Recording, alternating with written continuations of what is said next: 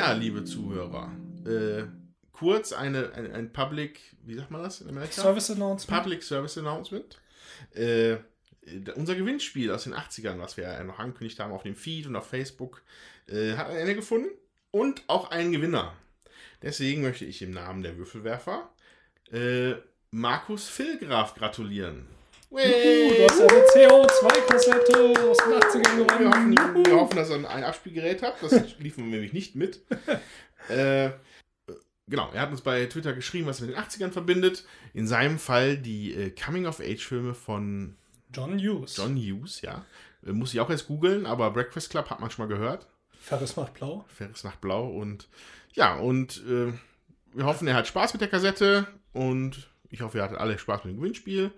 Und jetzt gebe ich ab an die Vergangenheitswürfelwerfer mit dem Podcast zum Thema Stichspiele.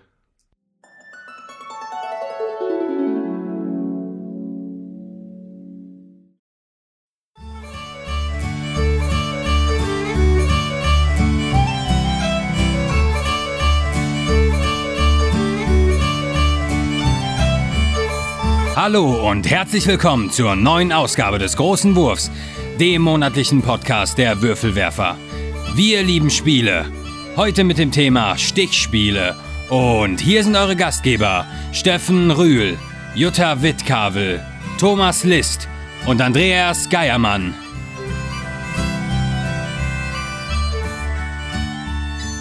Willkommen bei den Würfelwerfern! Diesmal wieder zurück im Jahr 2018. Herzlich willkommen. Ah, endlich kein Haarspray mehr. Ja, Gott sei Dank. Ich meine, bei den paar Haaren lohnt es jetzt auch nicht mehr. Hallo, die sind noch vollzählig, aber sehr kurz. Ja, das meinte ich. Ja, also von der kurz. Länge her nutzt das Ja, Haarspray wie, nichts. wie bei mir halt, ne? Vollzählig, aber sehr kurz. Ja, seht ihr das mal an. also Jutta und ich sind ja die Einzigen, die noch wirklich über Haare altersangemessen verfügen, muss ich mal sagen. Ne? Sehr schön.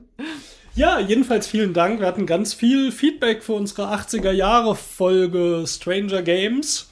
Und stellvertretend möchten wir da uns mal bei ein paar Leuten bedanken. Und zuallererst mal bei Chris von Victoria Pater Spiele, der uns schön in seinem Brettspieljournal auch Ja. thematisch passend erwähnt hat. Das hat mich gerade sehr gefreut, als ich das gesehen habe. Vielen Dank dafür. Ja, dann vielen Dank auch an Mike, unseren fleißigsten Kommentator auf der Webseite, der sagt, oh, jetzt habe ich einen 80er Flash und ich möchte eine handsignierte Originalkassette. Zu dem Zeitpunkt wusste er auch noch nicht, dass wir eine tatsächlich vorbereitet und verlost haben. Ja, genau. Soll ich einen frankierten Rückumschlag an euch schicken? Ja, wenn du die vierstellige Postleitzahl noch weißt von Eitorf, dann kannst du das gerne machen. Und MB-Spiele waren die besten meiner Jugend. Risiko und Spiel des Lebens haben noch gefehlt. Und es gibt nur drei Star Wars-Teile. Haben wir uns da irgendwie Ne, Jutta. Jutta. Ja, okay. Nee, der aber, Rest aber, aber, das, wir, sind, wir, sind doch, wir sind doch bei drei rausgekommen am Schluss, oder? Ja, Ja. ich war nur mit dem Ja. Jahr bei Return of äh, äh, Rückkehr der Jedi-Ritter, da war ich. Ja. Äh, da war ich verkehrt mit dem Jahr. Ja. Naja. Und wir haben noch einen etwas schwerer zu findenden Fehler, glaube ich, drin gehabt. Der war uns dann aber, glaube ich, auch bewusst. Als Matthias Rust landete, war eins der Spiele noch nicht erschienen oder so. Irgendwie sowas. Ja. Aber hm, das ist gar nicht so einfach, dann, wenn man da hier so am Labern ist, da auf die ganzen Details zu achten. Tolle Folge, hat mir gut gefallen. Vielen Dank, Mike. Wir geben uns Mühe, dass es so weitergeht. ja, allgemein bin ich persönlich sehr erleichtert, dass das irgendwie dann doch ganz gut angekommen ist. Äh, wir wollten ja dann zum Jubiläum nochmal wieder ein bisschen, bisschen was anderes machen, so ein bisschen mehr, wie wir am Anfang vielleicht uns hier amüsiert haben im Podcast. Ja, und das äh, war auch für uns, glaube ich, ganz witzig. Ja, hat Spaß gemacht, das Aufnehmen. Ja. Dann schrieb uns Moritz Melem, ähm, da haben wir euch auch schon mal drauf hingewiesen, er hat einen sehr schönen Blog und zwar von der Seifenkiste herab äh, mit dem etwas schwerer zu merkenden Kürzel glgnfz.blogspot.de. Googelt einfach nach von der Seifenkiste herab am besten. Und Moritz hat uns geschrieben, ganz herzlichen Dank, wird nachher im Fitnessstudio gehört. Ich ziehe auch extra für euch ein Neo-Stirnband an. ich habe dann noch auf die Leggings bestanden in Pink. Vielen Dank jedenfalls. Besonders freuen wir uns auch über die Glückwünsche einiger Kollegen. Matthias Natsch von den Bretterwissern hat geschrieben, dass wir eine stolze Zeit schon haben mit zwei Jahren und gratuliert. Vielen Dank. das freut uns natürlich, dass wir Ja, dem alteingesessenen Podcast auch aufgefallen sind. Lieber Matthias und liebe Bretterwisser, vielen Dank. Wie schnell die Zeit vergeht. Und äh, genauso lange quasi dabei wie wir. Ich habe so ein bisschen vergessen, ob die Prädagogen kurz vor uns oder kurz nach uns angefangen haben. Jedenfalls stehen wir seit der Zeit ja in regelmäßigem Austausch. Und ähm, auch die haben uns einen äh, herzlichen Geburtstag gewünscht. Geburtstag. Vielen Dank, Herr Wagner. Und an alle schaut auf jeden Fall, wenn ihr die Prädagogen noch nicht kennt, mal rein bei www.prädagoge.de. Auch ein sehr schöner Podcast mit äh, fundiertem Wissen. Ja, im Gegensatz zu unserem gefährlichen Halbwissen, was wir hier haben. Simone spielt, schreibt über Twitter. Oh ja, die 80er, das waren Zeiten. Herzlichen Glückwunsch zum zweiten Geburtstag. Vielen Dank, Simone.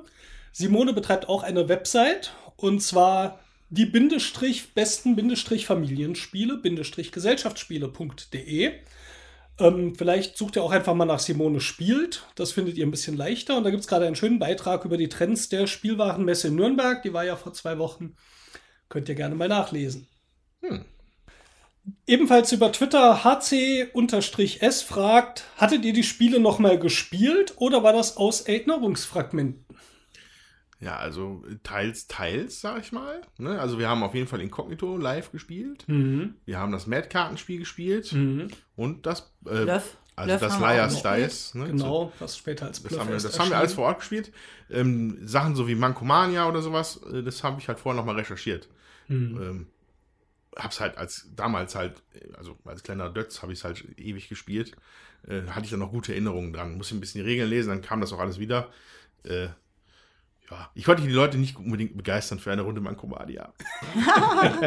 MB ist natürlich trotzdem da. Ja, damals war es wirklich der Hammer. Ja, ich denke, so die Sachen, die, da, die wir da in diesem gespielt äh, erwähnt haben, die hatten wir auch äh, äh, in den 80ern zum Teil gespielt und konnten uns noch gut dran erinnern. So viele Spiele gab es ja dann auch noch nicht. Dann hat man die halt auch häufiger gespielt, als wir das vielleicht jetzt tun. Äh, genau, und in dem zweiten Teil, ähm, die wir dann auch ein bisschen mehr besprochen haben, die haben wir natürlich gespielt. Ja, gespielt hatte ich auch, das habe ich vermutlich nicht erwähnt, Talisman und zwar mit unseren Töchtern, Ah, die es okay. total langweilig fanden. und ehrlich Kein gesagt, ich Wunder. musste ihnen recht geben. Ich bin natürlich voller Begeisterung hier. Hey. Ihr seid alt genug für Talisman. Das war der Hammer damals. Ach, Papa, geh weg mit dem alten Scheiß. Ja, Es gibt doch die und die Spiele, die das schon viel, viel besser machen, was damals versucht worden ist.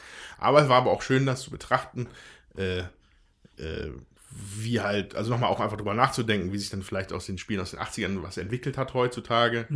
Oder welche Mechaniken halt damals dann noch angesagt waren. Also, ja, Roll and Move, würfeln und laufen. Oder halt Roll und überhaupt nicht Move. weil, weil du einfach mal, oder bei Hotel die rote Seite würfelst, wenn du ein Hotel bauen willst. Hey, Gameplay vom Feinsten. Ja, der Spieler darf einfach mal gar nichts tun.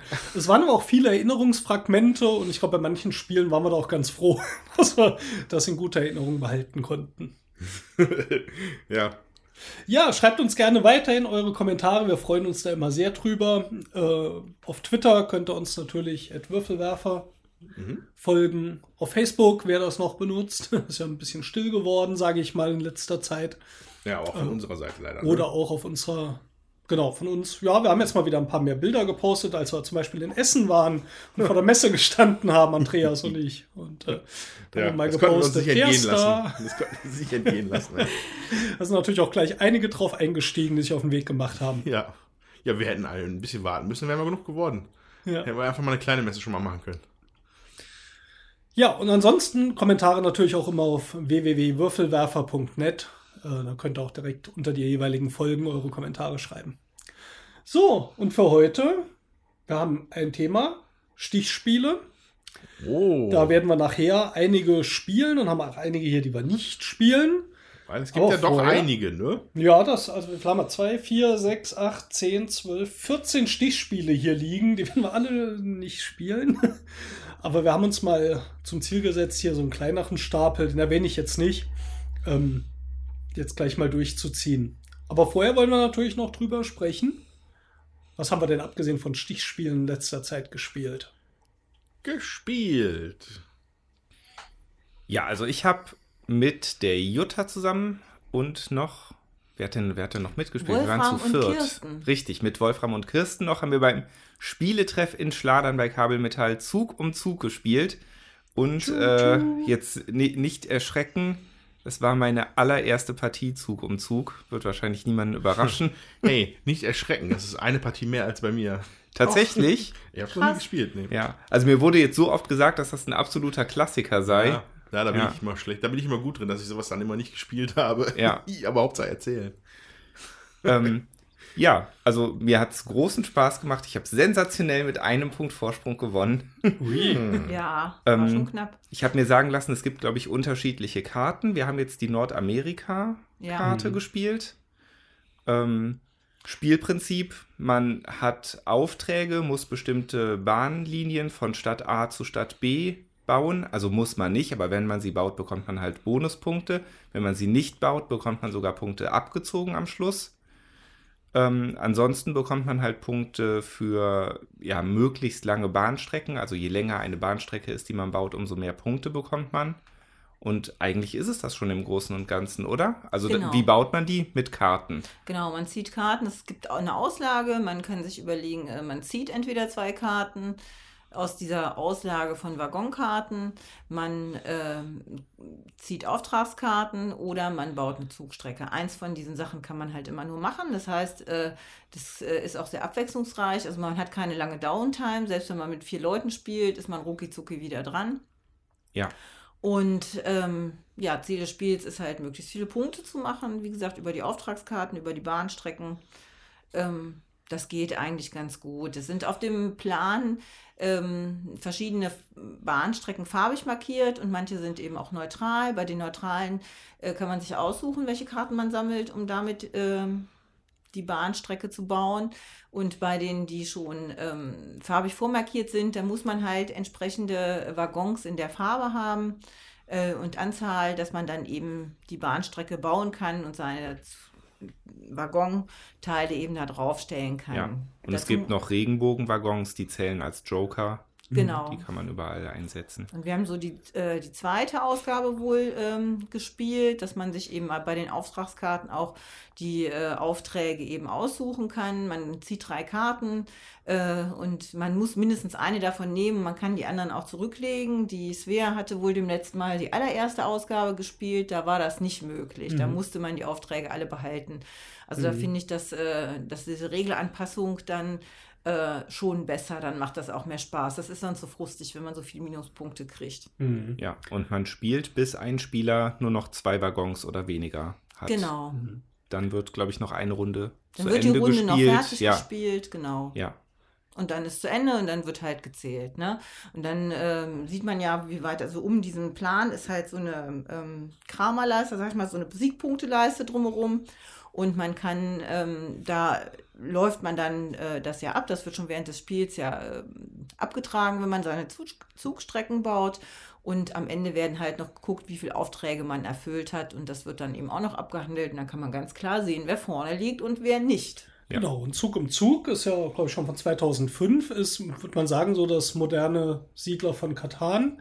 Also ist, glaube ich, der moderne Klassiker. Die meisten von euch werden es kennen. Die, die es nicht kennen, ist auch super geeignet, um Leute, die nicht so viel Brettspiele spielen, daran zu führen. Wie die Amis so schön sagen, so ein Gateway-Game, so ein Zugangstorspiel äh, in den Brettspielbereich.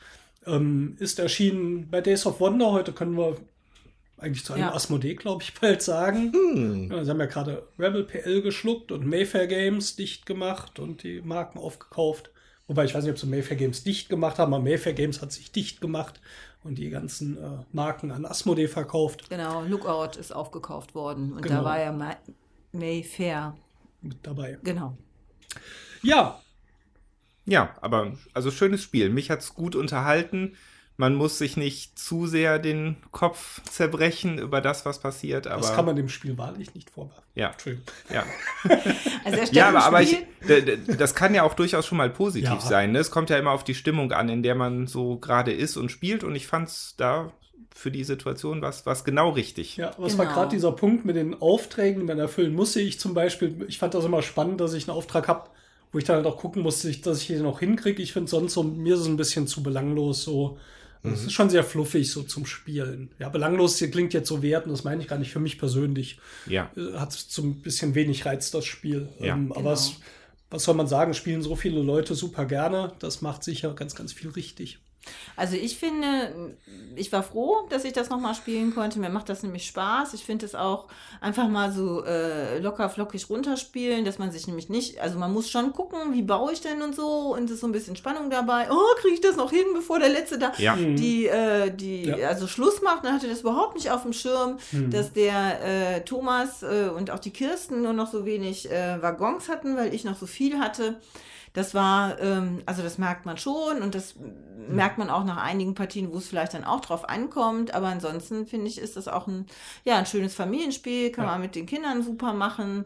Äh, mir gefällt persönlich die Amerika-Karte äh, besser als die Deutschland-Karte. Wir hatten das mal ausgeliehen hier aus der Bücherei mit der Deutschland-Karte. Das fand ich nicht so schön. Da äh, ist die Amerika-Karte doch ein bisschen ähm, Weitläufiger, oder? ja, und auch ausgeglichener, Mhm. habe ich das Gefühl. Ne? Das, ähm, ja, es gibt auch Leute, die spielen Europa gerne. Also das Es gibt inzwischen auch England, glaube ich, Schottland. Ich weiß nicht, wie viel ja, Zusatzpläne es total, gibt. total viel Zusatzpläne. Also es Weltweit gab es auch, ne? Oder sowas? Ja, ich weiß nicht, da gab es auf jeden Wurde Fall. aber nicht gut bewertet, ja. gab äh, ähm, hier die, wie heißen sie denn? Also der Haschemitenfürst hat dazu irgendwann mal einen Podcast gemacht, nur über Spiele ähm, von ähm, Days of Wonder. Days of Wonder, ja, und ähm, da haben die eben auch Zug um Zug ausführlichst besprochen, weil der Chris da auch ein großer Fan von ist. Also den kann man sich gerne anhören im Podcast, das findet man noch im Netz. Sehr schön. Hinterlasst einen Kommentar, Sie sollen irgendwann mal weitermachen mit Ihrem schönen Podcast. Der fehlt uns. So, schöne Grüße. Ja, was ich nur ul- ulkig finde, weil, oder interessant, weil du gesagt hast, ja, die Deutschlandkarte das war halt nicht so schön wie die Amerika. Ich glaube, das amerikanische war auch das erste, ne? Ja. Ja. Ja. So, ich finde das dann, äh, finde ich ganz interessant, dass du wenn aus, aus sagen wir mal, sagen wir mal, Branding-Gründen, wenn du versuchst, dann eine, irgendwie eine Karte zu machen, dass du aber dann einfach mit dem Balancing unter Umständen nicht mehr hinkommst. Gleiches Be- Beispiel wie bei Game of Thrones Risiko, dass sich halt das Westeros überhaupt nicht eignet für, für das Risikosystem, meiner Meinung nach. Ja, Äh, ist eigentlich ganz lustig. Vielleicht sollte man da dann, naja, ist halt. naja, die Verkaufszahlen ja, sind natürlich ja, nicht ganz ja. unwichtig, Ja, damit das wir ist weiterhin schöne Spiele kriegen. Ja.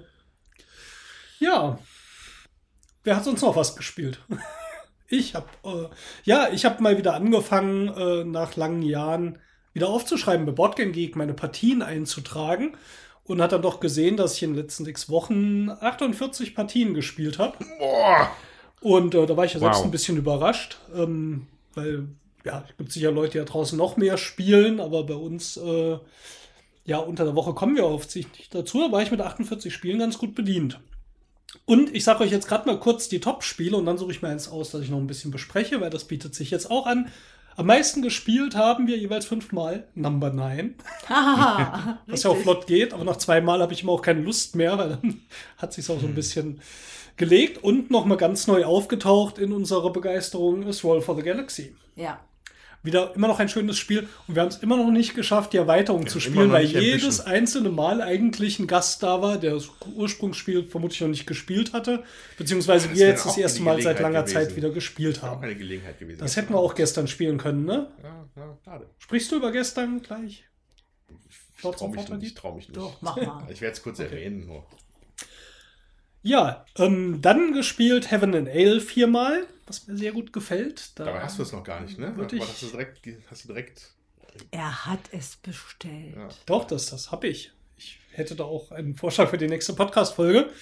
Betrayal at House on the Hill haben wir zweimal gespielt. Ja, lässt schon ein bisschen nach. Eins will ich rausgreifen. Ich hatte das Vergnügen, ähm, in Bremen den Chris von Victoria Pater zu besuchen. Und da haben wir Churchill Ja, gespielt. da bin ich ja mal gespannt. Erzähl mal ein bisschen. Churchill. Also, auf der Messe für 80 Euro eingekauft, ist von GMT, die hier Twilight Struggle machen, Hardcore, ähm, ich sag mal, politische Spiele, militärische Spiele. Und ähm, wir haben es aber alle Leute empfohlen. Matthias Kramer ist ein Riesenfan davon. Wir wollten es schon ein paar Mal online spielen, haben es aber nicht auf die Reihe bekommen. Worum geht es bei Churchill? Es äh, sind die Verhandlungen im Zweiten Weltkrieg zwischen USA, Russland und Großbritannien. Ähm, es gab ja diese Konferenzen, die bekannteste vermutlich in Malta, von denen gab es aber zehn Stück. Und diese Konferenzen spielt man entweder alle zehn oder beim kürzeren Spiel äh, ein paar weniger nach. Ich weiß nicht, waren fünf, glaube ich, die man dann spielt. So. Und das äh, Spiel ist zwar, ich sag mal, von thematischen Kriegsspiel, ist aber sehr Eurogames-mäßig eigentlich ein Verhandlungsspiel. Der Spielplan ist zweigeteilt. Auf der linken Seite ist der Verhandlungstisch, den erkläre ich gleich. Und auf der rechten Seite sind die Fronten abgebildet, an denen der Zweite Weltkrieg stattfindet. Und da gibt's äh, zum Beispiel im oberen Teil Europa, da ist in der Mitte Berlin und links und rechts Ost- und Westfront. Aber die Front ist eigentlich nur durch einen Marker dargestellt. Das heißt, die Front wandert im Laufe des Spiels vor weil die Spieler eigentlich kooperativ versuchen, das Spiel zu gewinnen, nämlich gegen die Nazis, müssen sie Berlin zum Beispiel einnehmen. Mhm. Ich weiß nicht mehr genau, wie die Siegbedingung war, aber dann gibt es auf jeden Fall eine Menge Sonderpunkte. Und in der unteren Hälfte dieser rechten Seite ist der Pazifik drin, wo es auch Fronten gibt, die von äh, Norden, Süden, Westen, Osten dann äh, quasi auf, auf den Kriegsherd, weiß ich gar nicht mehr, was das genau war, an nicht Japan, aber darauf zuwandern. So, und die Spieler ähm, haben eben eigene Truppen, mit denen sie dann vorrücken, eine eigene Stärke. Ähm, und in jeder Runde wird halt gewürfelt, ob sie ein Feld vorrücken oder nicht. Das ist eigentlich der ganze Teil von diesem Krieg. Das Interessante ist die Verhandlungen, wie es da hinkommt. Und zwar gibt es auf der linken Seite diesen Verhandlungstisch mit den drei Stühlen. In der Mitte ist ein Kreis, da werden bestimmte Themen reingelegt, über die man verhandelt. Und zu jedem Tisch oder zu jedem Stuhl von diesen ähm, Verhandlern äh, führt also so eine Leiste mit, ich glaube, acht oder neun Feldern. Okay. So. Auf der Hand hat man die Leute, die an diesen Verhandlungen teilnehmen. Das sind also irgendwelche Generäle, Politiker und so weiter. Die werden zufällig gezogen aus dem Pool von seinen eigenen Leuten.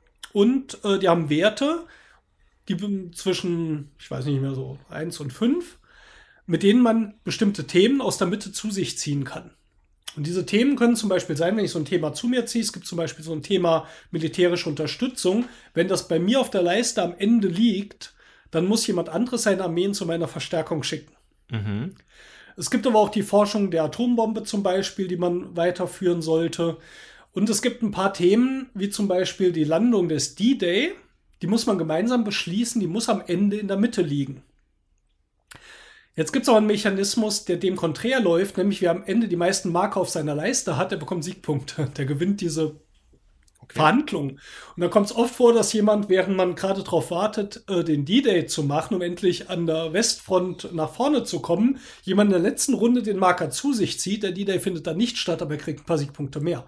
Ja. Weil zum Beispiel der, ich glaube, es ist der Engländer, erst noch Sonderpunkte kriegt, wenn er in Italien die Front eins vorrückt, bevor der D-Day stattfindet und so. Insofern ist das also ähm, ein sehr lustiges Spiel. Man verhandelt eigentlich nicht mündlich darüber, was passiert, sondern wirklich durch das Ausspielen der Karten und kann von dem anderen, wenn ich zum Beispiel eine Fünferkarte spiele, auch aus seiner Leiste wieder die Marker runterziehen und dann in meine Richtung ziehen. So, und am Schluss gibt es also nochmal Siegpunkte. Auch man kann auch so Länder politisch beeinflussen. Das ist auch ein äh, Marker, der in der Mitte liegen kann, ein Thema, über das man verhandeln will. Und ähm,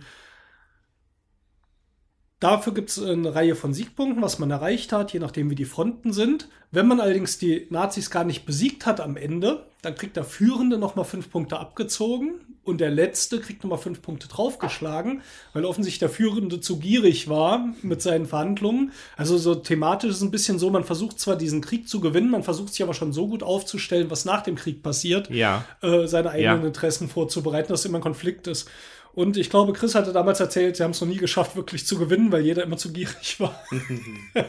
also, nee, also nicht zu, geschafft zu gewinnen heißt, sie haben nie Berlin eingenommen. Genau, ja. es, es, gewinnt ja. trotzdem jemand, also man verliert nicht gemeinsam, aber ja. äh, man hat nicht wirklich die Achsenmächte äh, besiegt. Und ähm, das ist echt ein richtig die, die cooles besiegt. Spiel. Hm? Die Nazis hat man nicht besiegt. Ja, du hast ja zwei Fronten. du hast ja. Ach so, ah, ja, okay, okay, okay, ja. Genau. Also es gibt noch eine Reihe Detailregeln. Die Regeln sind auch nicht sehr attraktiv zu lesen. Ich war sehr froh, dass mir das jemand erklärt hat. Vom Spiel her finde ich es richtig, richtig cool. Ähm, und es ist jetzt auch nicht so super hardcore. Also wenn, wenn ihr jemanden habt, der euch das erklärt. Hört sich aber so an. Und Ja, aber es spielt geht- sich nicht so. Also nicht jetzt irgendwie Marker schieben und ich ähm, mache jetzt Nachschub äh, von Truppen irgendwo hin oder so. Das ist eigentlich alles sehr fluffig gemacht, auch mit dem Würfelwurf. Man würfelt auch öfters mal, ob dein Verhandlungsführer äh, gerade mal einen Herzinfarkt kriegt oder so. ja, dann ist hier, dann kommt Truman als Präsident, wenn vorher ähm, wer ist Nixon? da? Nee, Nixon war später. Nixon oder noch ein bisschen später?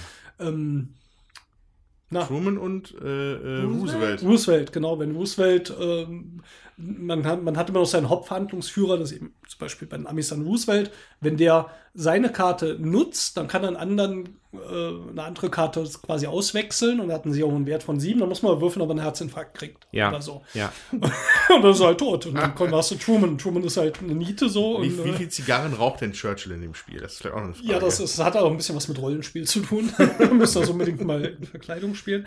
Und bei den Verhandlungen ist halt so, dass natürlich die Russen stehen ein bisschen allein. Stalin, der, der hat nie so richtig die gleichen Ziele, der hat dadurch auch ein paar Sonderregeln, der kann nämlich immer ein Veto einlegen äh, und bisschen jetzt sagen heute. und dann noch mal was dagegen spielen. Ich will jetzt nicht zu sehr in die Detailregeln gehen, weil bin ich auch nicht ganz regelfest jetzt.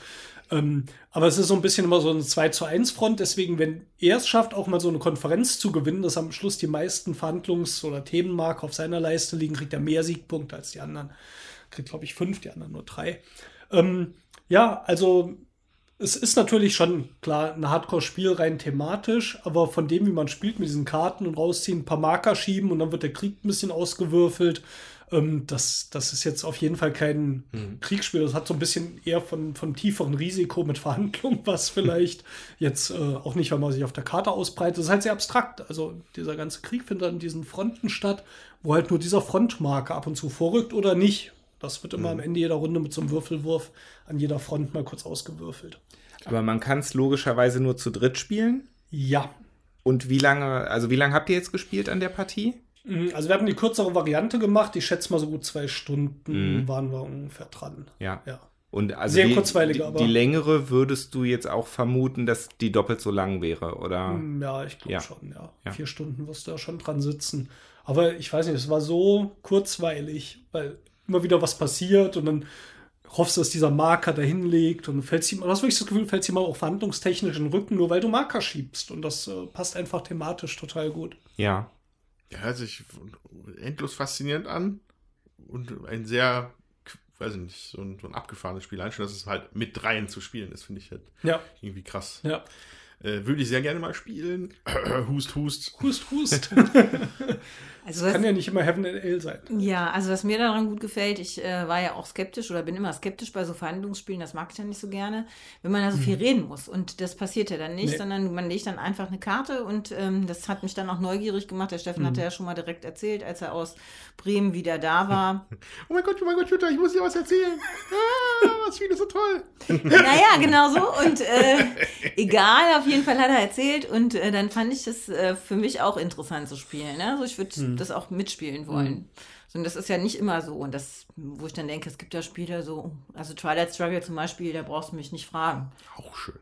Ja, kannst ja dann mit dem Steffen spielen. Ich spiele es immer, ich spiel's immer alleine mit meiner App, wenn ihr euren Abend hier macht. Ach, wie schön. Ja, wenn dein Frisbee Wenn mein weg ist. Frisbee weg ist, Wenn's den zu ich dunkel über den ist Zaun geworfen hab. Frisbee zu, das wird jetzt keiner verstehen.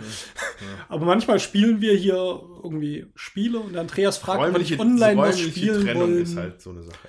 Genau, und wenn er keine mit ihm spielt, dann postet er immer so ein GIF von, ähm, Müllhaus, der mit sich selber Frisbee spielt. genau, von einem, der alleine Frisbee spielt. Ja. Und da sind wir mal alle ganz traurig. Jetzt, jetzt, Aber Ja.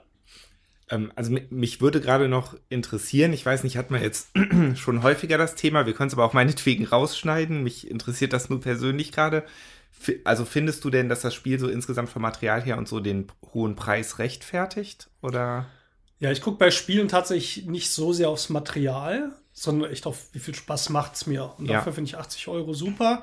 Ja. Ich habe das Material jetzt gar nicht mehr so im Kopf. Ähm, so ein bisschen diese GMT-Qualität wie auch bei Twilight Struggle. Das heißt, die Karten sind jetzt nicht die hübschesten mit den Leuten drauf.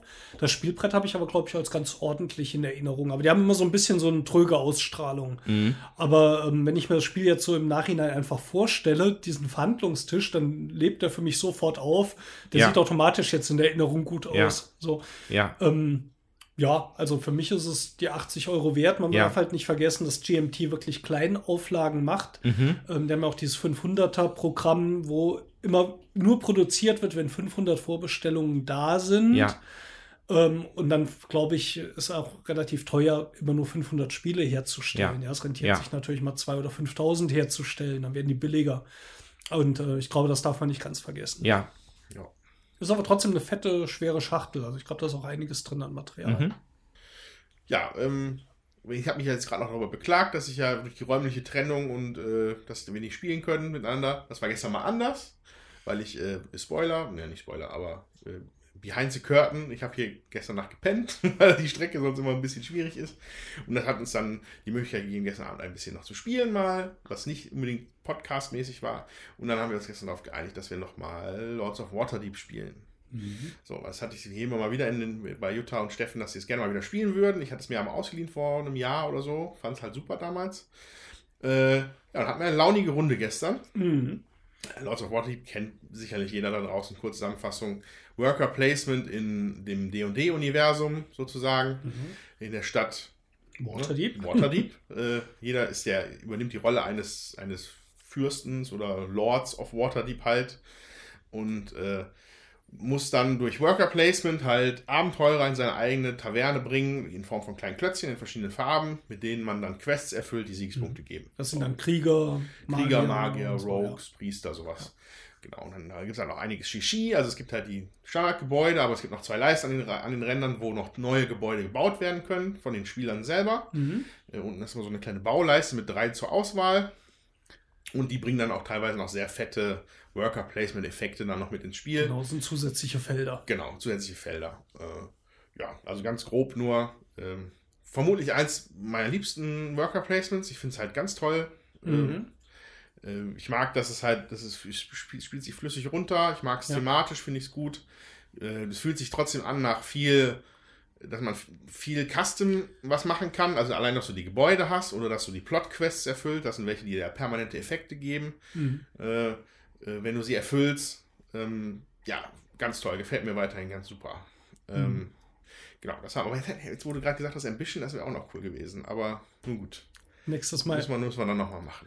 Ja. Äh, ansonsten habe ich in den letzten Wochen und Monaten eigentlich nur Sachen nochmal gespielt. So, was ja eigentlich auch gut ist. Hat halt irgendwie nichts Neues.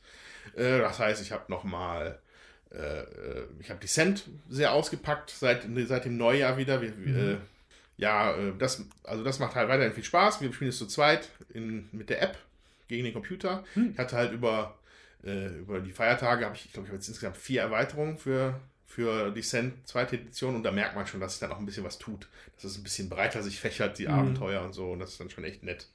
Und Nerekal äh, ist ein cooles Setting, sage ich mal. Mhm. Ja. Und dann habe ich einfach noch mal kurz zu erwähnen, dass ich nach langer Zeit endlich noch mal wieder Seven Wonders Duels gespielt habe. Was ich jedem nur ans Herz legen kann mit der Pantheon-Erweiterung. Das ist nämlich weiterhin super. Mit den Göttern, die man da auf sich, ich weiß nicht, ob es jetzt alle hier schon mal, habt ihr das jetzt auch schon mal gespielt? Mit der Erweiterung? M- Nur Jutta, ich nicht. Jutta hat damals die Erweiterung nicht so, fand es nicht so nötig. Wir spielen das Grundspiel halt nicht so oft. Und da haben wir dann auf die Erweiterung verzichtet. Wobei hatten wir jetzt auch Genau. nochmal gespielt. Ne? Ja, Ist auch ein schönes Spiel. finde ich auch. Also, finde es immer noch wahnsinnig elegant, wie sie da das große, das richtig klo klobige, eigentliche, ja nicht klobig, aber schon sehr ausufernde, normale Seven Wonders in so eine kleine, schöne Packung gekriegt haben. Und die Götter sind dann nochmal so ein Zückerchen oben drauf, was mich da sehr anspricht. Mhm. So. Aber mehr war leider nicht. Ja, ich würde gerade mal was zu Lords of Waterdeep anfügen wollen. Hm, Ja, Und äh, zwar, als ich das erste Mal gespielt habe, war ich ja so ein bisschen skeptisch, weil das eigentlich so sehr, sehr einfach gestrickt ist. Also irgendwie so ein Worker-Placement-Spiel. Das hat jetzt nicht wirklich so eine komplexe Anmutung. Es hat sich aber gestern trotzdem gezeigt, wir hatten eine richtig spannende Partie. Also so spannend, als dass wir uns, nachdem der Andreas dann doch auf den letzten Metern doch noch gewonnen hat, wir uns abgeklatscht haben, weil es wirklich äh, sehr cool die, war. die Spannung war spürbar die letzten Das funktioniert. Das Also es ist sehr reduziert. Es ist vielleicht eine Einstiegshürde, wenn es auf Englisch ist, je nachdem wie eure Englischkenntnisse Ja, sind. Wobei es ist nicht so viel Text auf den Karten, aber das kann es natürlich so ein bisschen schwierig machen und es gibt es leider nur auf Englisch. Ähm, ansonsten ist das für mich auch, würde ich auch so als Einsteiger, grobes Einsteigerspiel auch auf jeden Fall empfehlen, weil es die Regeln wirklich einfach hat und daraus ganz, ganz viel macht. Und das finde ich sehr, sehr schön bei dem Spiel. Ja, ich finde auch, das ist sehr äh, stringent aufgebaut. Ja, man, mhm. man hat halt äh, verschiedene Aktionen, die man machen kann. Das ist aber nicht so äh, ausufernd, ist auch nicht alles so ineinander verzahnt, sage ich jetzt mal, dass man nur das eine mit dem anderen machen kann. Das äh, finde ich erleichtert den Einstieg. Und es gibt auf jeden Fall äh, eine Kurzspielregel bei mhm. Heil 9000. Die hatte der Steffen uns auch ausgedruckt, dass man das dann auch auf Deutsch ähm, sich runterladen kann und eben auch eine deutsche Anleitung hat. Denn die Karten, also ich ich bin ja immer nicht so, also ich spiele ja nicht so gerne auf Englisch, aber diese Karten sind wirklich so einfach. Ähm, da sind Würfelchen abgebildet, die man sammeln muss. Mhm. Ähm, das versteht jetzt wirklich jeder und was drunter steht, das kann man auch sich einfach übersetzen. Also das ist wirklich gut gehandhabt. Mhm. Ja, vielleicht ist der, vielleicht ist der das Besondere an dem Spiel, dass man halt, ne, klar, dass die, die grundsätzlichen Fähigkeiten sind halt sehr, also die Orte, die man besetzen kann, sind ganz einfach gehalten, simpel, aber ich glaube, es gibt keine keine Ort, keine Mechanik in dem Spiel, die nicht irgendwie angepackt wird von einer Intrige mhm. oder von einer Plotquest. Und dadurch fühlt sich das halt komplett mhm. frisch an für mich, jede mhm. Partie, weil es, ja. weil es sich anders spielt. Weil wirklich jede Regel eigentlich so, die, die scheuen nicht davor, Regeln wirklich auf den Kopf zu stellen. Zum Beispiel diesen Magier-Orb, den ich mir da zum Glück besorgen konnte letztes Mal, äh, hat dann dazu geführt, dass auf ein, dass ein meiner Worker pro Runde auf ein Feld drauf kann, wo schon einer drauf ist. Ja. Was ja. Ein, ein, die Regel ganz klar auf den Kopf stellt. Ja. Und äh, davon gibt es immer mal wieder so Kleinigkeiten und das ist einfach wirklich schön. Ja. Zu dem Thema, wie viel man mit so wenig Möglichkeiten machen kann, fällt mir ein, wir haben ein Fest für Odin hier gespielt. Das, äh, ja, kannst du auch gerne spielen. Ehrlich gesagt, uns hat wirklich nicht überzeugt. Ich weiß, da sehen viele draußen anders, aber muss man ganz deutlich sagen, das hat genau so eine Unmenge an Feldern, die man auch relativ schnell versteht die für mich weniger draus machen als Swords of Waterdeep mit deutlich okay. weniger Regeln. Ähm, uns ist tatsächlich auf dem Verkaufsstapel gelandet, weil ich muss auch sagen, dann ähm, würde mir auch aller Erde reichen, was uns aber jetzt auch schon jetzt nicht so geflasht hat. Ähm, aber das oder war Glasstraße, was ich dann halt vielleicht auch spielen kann. Aber da fand ich eigentlich dieses Riesenteil und dieses Puzzeln, was für mich auch jetzt nicht so richtig toll dazu passte, fällt mir nur gerade als Kontrast dazu ein, da habe ich das Gefühl, es macht weniger draus als ein Waterdeep mit viel, viel weniger Regeln, Möglichkeiten. Ja, also da muss ich auch sagen, Aller Erde würde mir da besser gefallen. Das, mhm. das haben wir zwei, dreimal hintereinander dann auch gespielt, weil das Freunde von uns gehört, die hatten das ausgeliehen. Das gefällt mir deutlich besser, weil sich dann wirklich auch nur auf diesen einen Mechanismus äh, konzentriert und nicht nur noch auf das Puzzeln. Und wenn ich das mit dem Puzzeln haben will, dann äh, finde ich Patchwork am elegantesten. Das ist auch mhm. locker in einer halben Stunde runtergespielt. Und bei einem Fest für Odin haben wir, weiß nicht, zwei bis drei Stunden gespielt und haben wirklich, ähm, du hast dann anschließend doch irgendwie das Gefühl, du hast nichts erreicht, weil diese Felder irgendwie nicht richtig zu puzzeln kannst. Das äh, empfinde ich persönlich für mich unbefriedigend. Dann ähm, will ich die Zeit lieber für was anderes nutzen. Wobei ich auch das Puzzeln hat sogar bei mir gut geklappt und ich hatte alles super zugepuzzelt. Fühlte sich für mich trotzdem jetzt nicht besonders an. Na gut, wir wollen jetzt kein Bashing machen. Ähm, ist jetzt nicht unsere Art bei Spielen. Ähm, aber fand ich jetzt gerade mal als Anmerkung, wie viel muss in ein Spiel rein, damit es Spaß macht oder wie wenig. Ähm, kam es mir gerade dazu in den Sinn, ne, weil es, es gibt doch viele sehr andere Rosenberg-Spiele, die wirklich gut sind. Ja. Auf jeden Fall, auf jeden Fall. Ja. Weil ich auch fest für Mia! gespielt habe. Ja, also ich habe gespielt Terraforming Mars hier nochmal eine Runde mit dem Steffen, dem Julian und dem Thomas. Und äh, das war auch äh, sehr nett. Wir hatten nämlich mal äh, die Hellas und Elysium ähm, Erweiterung ausprobiert und haben die Elysium-Seite, glaube ich, genommen. Und ähm, ja, die Karten aus dem normalen Grundspiel, also wir haben äh, nur ähm, diese Hellas, äh, Elysium, Hellas und Elysium-Erweiterung und da sind halt einfach die Pläne ein bisschen anders, wo man die Ozeane bauen kann, wo man Siegpunkte für kriegt. Ähm, mhm. die, ähm, Auszeichnungen. Die Auszeichnungen sind andere. Ähm, das hat, finde ich, aber gereicht, um dem Ganzen auch schon ein bisschen anderes Spielgefühl zu geben, ja. zu gucken, wo man äh, sich hinsetzt, wo man siedelt, wie man das mit den ähm, ja, Rohstoffen, sag ich mal, äh, macht. Ähm, Finde ich als Erweiterung schön, muss ich sagen. Hat mir gut gefallen. Mir gefällt der Terraforming Mars sowieso gut. Wir spielen das jetzt nicht äh, laufend, sag ich jetzt mal, aber ähm, doch zwischendurch immer mal wieder. Und ähm, das fand ich eine schöne Erweiterung. wo du sagst Terraforming Mars, ich, für mich tatsächlich habe ich, also ich habe das Gefühl, dass ich das für mich, es fühlt sich lange an wie so ein moderner, also moderner Klassiker, so merkwürdig, wie das anhört. Weil ich selber merke, dass ich immer wieder Bock habe, das zu spielen. Ich besitze es nicht, aber ihr habt's, ein Kumpel von mir hat's. Und wenn das nächste Mal wieder äh, Spielrunde bei uns ist, dann ich hoffe, dass es wieder auf den Tisch kommt. Mhm. Irgendwie, das Spiel hat wirklich was, muss man sagen. Auf jeden Fall, es hat schon einen Spaßfaktor. Wobei das letzte Mal hat es mir nicht gefallen, ähm, was hauptsächlich daran lag, ich hatte diesen ähm, Konzern, der sich auf diese Pflanzenausbau ähm, fokussierte. Und diese ganzen Karten, die irgendwie destruktiv bei den anderen Spielern was kaputt machen, bezogen sich eigentlich immer auf die Pflanzen. Ja, Und dann kam ständig wieder hier ein Asteroid hier, die Pflanzen wieder kaputt, was aber auch immer dazu führte, dass mir nicht nur die Pflanzen fehlen, sondern es macht immer Aktionen kaputt. Ähm, es hat sich nachher so ein bisschen relativiert jetzt, äh, dass vielleicht eine Balancing-Geschichte ist, weil ich habe nachher trotzdem gewonnen. Also die Pflanzen die haben am Ende stark aufgeholt. Es fühlte sich aber trotzdem nicht gut an. Und ähm, das ist auch so ein Punkt, wo ich denke, Terraforming Mars, ein sehr schönes Spiel, aber ich habe manchmal so ein bisschen eine Hürde, es nochmal zu spielen, ähm, weil es an so ein paar Ecken und Enden mir doch so ein bisschen halbgar vorkommt. Ähm, das war auf jeden Fall jetzt so eine Partie, da hatte ich gemerkt, das kann auch mal äh, irgendwie unlustig sein. Das, das fühlte sich nicht gut an. Ähm, soll jetzt aber nicht das Spiel insgesamt schmälern. Also es ist immer noch ein sehr, sehr spaßiges Spiel und man hat die meiste Zeit ja auch wirklich Spaß, wenn man es spielt. Ja, und ich finde, man ist ja auch immer eine Weile mit dem Spiel beschäftigt. Also es Ja. fühlt sich für mich kurzweilig an beim Mhm. Spielen, aber hinterher sind dann, weiß ich nicht, zweieinhalb, drei Stunden vergangen. Ja, Ja. Ja. Ja, da aber mir hat es mir jetzt auch gut gefallen. Obwohl ich verloren habe. Relativ deutlich. Ja, dazu muss ich sagen nochmal, wir hatten auch zwei Konzerne, ähm, die äh, sich auf diese ähm, Titanium-Produktion konzentriert haben. Mhm. Und das sind ja halt Die auch die Events. Karten, die äh, na, diese, diese Ereignisse, diese einmaligen hervorrufen, die relativ teuer sind. Und wenn dann zwei Leute darauf sich konzentrieren, dann ist natürlich auch für den mit den Pflanzen das echt übel. Also das kann ich gut nachvollziehen, dass dir das dann keinen Spaß gemacht hat. Wäre mir genauso Ja, gegangen. das war dann rein destruktiv an der Stelle, ja. Na gut, es hat nochmal einen Punkt rausgerissen, dass ich trotzdem gewonnen habe. Da hätte ich jetzt nicht gerechnet, aber es hat die Partie für mich nicht besser gemacht, muss man sagen. So. Ja. Na gut, ähm, muss man aber auch sagen, von den ganzen Partien, die ich gespielt habe bei Terraforming Mars, war das die erste, die ich wirklich unlustig fand. Insgesamt hatte ich immer auch eine Menge Spaß mit gehabt. Ja, also das, neue Brett lohnt sich halt. Ne? Also wir hatten ja überlegt, Mhm. was machen wir? Kaufen wir das neue Brett oder kaufen wir auch die Erweiterung Venus Next noch mit zusätzlich Karten und und und.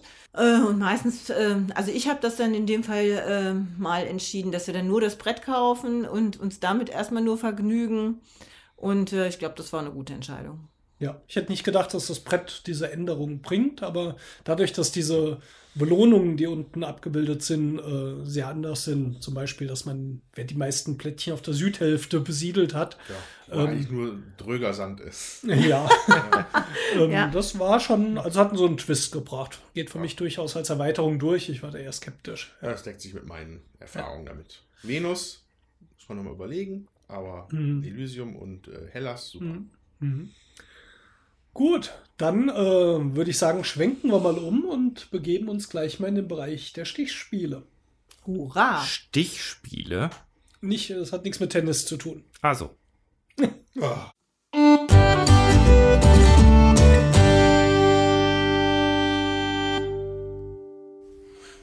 Ja, Andreas, Stichspiele. was ist ein Stichspiel? Ja, ich habe jetzt so mein Herrengedeck hier, ne? Pilz und Korn. Geht es jetzt nicht um Skat oder so? Ich weiß nicht genau. Skat geht vermutlich als Stichspiel durch, ja. Herrengedeck finde ich spannend. Ja, das ist ja normal. Ist ja, ja auch schon 11 Uhr morgens. Kann man schon mal. Sag mal, was ein Stichspiel ist. Okay, also. Äh, Wikipedia definiert ein Stichspiel so, dass es einen Stich beinhaltet. Und, und was ist der Stich? Der Stich ist eine Runde innerhalb des Spiels, in dem ein Spieler eine Karte ausspielt. Alle anderen Spieler legen eine Karte dazu. Und dann wird nach bestimmten Kriterien geguckt, wer den Stich bekommt. Dann sagt der, die, derjenige Spieler sagt dann alle Karten in der Mitte ein und legt sie bei sich ab. So, das ist einfach der Stich. Und äh, ich glaube, dass sich daraus halt dann Millionen, wenn nicht sogar Abermillionen Spiele entwickelt haben. Genau. So, ein bisschen Recherche haben wir ja gemacht. So, Mhm. ne? äh, allein schon die Vari Variationen von Skat ist ja schon nicht mehr überschaubar. Also zumindest nicht für mich. Mhm. So, ich hatte versucht, mir die Skat-Regeln in der letzten Zeit ein bisschen anzugucken. Wir haben sogar Es hat, es hat auch nur eine Woche gedauert, bis ich dann das mit diesem Reizen irgendwann mal verstanden habe. Oh, äh, vorne einer und hinten keiner und unten drunter. ohne, ohne zwei Spiel drei. ja, sowas. Da sieht man schon wieder, wie das hängen geblieben ist. Ja. Äh, was aber halt immer auf diese Stiche hinausläuft. Mhm. Und, der, und der Stich an sich ist das, was uns hier heute interessiert, glaube ich. Ja, und ich glaube, das ist eine Definition, mit der können wir erstmal arbeiten, obwohl mir jetzt auch schon gleich Spiele einfallen, die davon abweichen, wo es nicht mehr ganz greift. Zum Beispiel, dass man vielleicht die Karten nicht bekommt. Ich hatte schon Stichmechanismen gesehen, wo Karten der Stich wieder aufgeteilt wurde äh, oder weiterverwendet wurde oder auch den letzten Prototypen gespielt von vielleicht einem Spieler, das wir nachher auch mal kurz besprechen werden, Abyss. Ähm, der Autor Klaus Geis hat ein äh, Spiel jetzt gemacht, wo was anderes rumwandert. Äh, es nennt sich jetzt Hiver und Niver. Nee, das war der Arbeitstitel. Ich glaube, es heißt jetzt anders. Ähm, da werden wir sicher auch nochmal drüber äh, berichten. Das, also es gibt inzwischen Stichspiele, die würde ich als Stichspiele bezeichnen, jetzt auch so ein bisschen davon weggehen. Aber ich sag mal, für uns ist jetzt erstmal eine gute Sache für diese Auswahl. Man legt eine Karte hin, das ist, äh, glaube ich, eine ganz wichtige Sache beim Stichspiel. Es gibt jemand, der rauskommt, nennt man das. Und der gibt auch was vor, was die anderen, was die Regeln, sage ich mal, für die anderen beeinflusst, was sie überhaupt drauflegen dürfen. Ja, und ähm, was ist eigentlich so eure Erfahrung mit Stichspielen? Habt ihr Stichspiele schon gespielt? Ist ja Ja, ja. mal so Also, ein rundes ich, Kart gekloppt oder so. also tatsächlich gab es einen Zeitraum von circa zwei Monaten meines Lebens, in dem ich relativ intensiv Skat gespielt habe. Ach ja, als Aber du meine- in der vierten Klasse war es. Nein, tatsächlich war es so, dass ich mal einen Job hatte, bei dem wir auf ein Update unseres Computersystems warteten. Okay. Das hat zwei zwei Monate früher. lang. Oh mein Wir, Gott. also, also wir konnten tatsächlich nichts machen in dieser Zeit, außer gelegentliche Anrufe von Kunden entgegennehmen, die aber wirklich sehr äh, sporadisch nur reinkamen und die uns dann, die dann ärgerlicherweise immer unsere Skatpartien unterbrochen haben. Das kann man dir auch spüren lassen. Oh, ne? schon wieder so ein Kunde, ey. Oh, oh, oh. Schön. Ähm, ja, aber da, also Skat, ne, ich denke, ja, das ist wahrscheinlich das einzige klassische Stichkartenspiel, das ich jemals gespielt habe. Hm. Ziemlich sicher, ja. Und ähm, das beschränkt sich auch nur auf diesen zwei Monats-Zeitraum. An, ansonsten habe ich natürlich ein paar jetzt, ich sag mal, modernere Stichspiele gespielt, aber auch nicht so viele. Halt äh, Wizard habe ich gespielt. Ist ja wahrscheinlich ein moderner Stichklassiker. Kann ne? man definitiv so sagen, ja. Ähm, dann hatten wir ja schon in unserem grandiosen Piraten-Podcast ähm, das ähm, na, Skull Skull King? King, genau. Das hat auch bei uns zu Hause den Weg ins Spielregal gefunden und wird sehr gerne gespielt. Also ich spiele es auch lieber als Wizard, muss ich sagen, persönlich. Ja, Wir Nuller, erklären die Spiele nachher alle noch so ein bisschen. ne? ja, Nullern haben wir letztens gespielt. Ne? Also ein paar Sp Stichspiele kommen schon zusammen. Aber ja, sind wahrscheinlich jetzt auch. Gibt, gibt sicherlich auch Leute, die mehr Stichspiele gespielt haben. Mhm. Ihr zum Beispiel? Also was ich interessant finde, ist, ähm, dass die meisten Jungs ja irgendwann mal Skat gespielt haben. Ich bin kein Junge. Ja, du jetzt bist vielleicht die große Ausnahme, aber viele, die ich kenne, haben Skat gespielt. Also bei uns in der Schule wurde früher auch, wenn die äh, Lehrstunden oder Freistunden überbrückt werden mussten, dann im Oberstufenraum Skat gespielt. Und ähm, das, ähm, das äh, ja, können viele Herren im Allgemeinen, deswegen auch Herrengedeck, ja, äh, fand ich jetzt sehr nett. Das heißt es gibt ja auch diese, diese Skat-Turniere. Wir wohnen ja auf dem Land und da ist es schon so, dass es auch Skat-Clubs tatsächlich noch gibt, die dann entsprechende Turniere veranstalten und ähm, auch Preise ausloben, die man dann eben gewinnen kann. Äh, und da sieht man auch in der Regel dann äh, bei den Gewinnern ausschließlich die Herren in der Zeitung. Ist also schon auch interessant. Ja, komm, es gibt da draußen auch sicher auch ein paar Frauen, die Skat spielen, oder? Wahrscheinlich, das würde mich Ist mal das nicht eher interessieren. Bridge so für Mädels? Ich spiele lieber Bridge. Ja, da, da denke ich immer an diese britischen Omas, Ja, die so ja, da so sitzen. Golden Ich habe leider nie mäßig. Bridge gespielt, würde ich sehr gerne mal machen. Das Ja. haben wir jetzt Ja, leider wo, nicht wollte mehr ich, wollte ich gerade ja. fragen. Ich hatte mir nämlich auch diese Liste ähm, an, an Kartenstichspielen in Wikipedia angeschaut und das, das sind ja schon recht viele, die da genannt Mhm. werden und ich, ich kannte nicht viele. Ja, Bridge also halt Bridge kannte ich zumindest dem Namen nach, aber ich, ich habe es noch nie gespielt und wüsste auch nicht, wie es Bridge geht. hat wohl noch so einen interessanten Setzmechanismus, glaube ich. Ja, und Team, ne? du musst Kannst nur- Team finden. Eierlikörchen kann man das spielen. So, was mich auf jeden Fall interessieren würde, wäre, ob es da die ein oder andere Frau gibt da draußen bei unseren Hörern, die da tatsächlich auch äh, leidenschaftlich gerne Skat spielt und da gleichgesinnte Damen findet. Das finde ich interessant. Ansonsten ist, finde ich, auch so ein klassisches Spiel Doppelkopf, was ich auch in meiner Jugend kennengelernt habe, nämlich äh, als ich bei der Oma Ferien gemacht habe. Und äh, die ist immer in so ein, also nachmittags war die Beschäftigung der Oma, in so einen Seniorentreff zu gehen. Und ich musste mit. Also, äh, und da ähm, bin ich in die Regeln des Doppelkopfs äh, eingewiesen worden. Aber du hast uns doch vor 30 Jahren noch erzählt, du hättest bei, bei der Kanaster gelernt. Auch das. Ah ja, okay. das zu Hause, Doppelkopf im Seniorenclub. Äh, und dann bin ich dann halt nach Hause und dann kannte ich das ja auch und ähm, hatte dann meinen ersten Freund, die das auch mit der Messdiener-Runde gespielt haben und das war echt übel. Also, nee.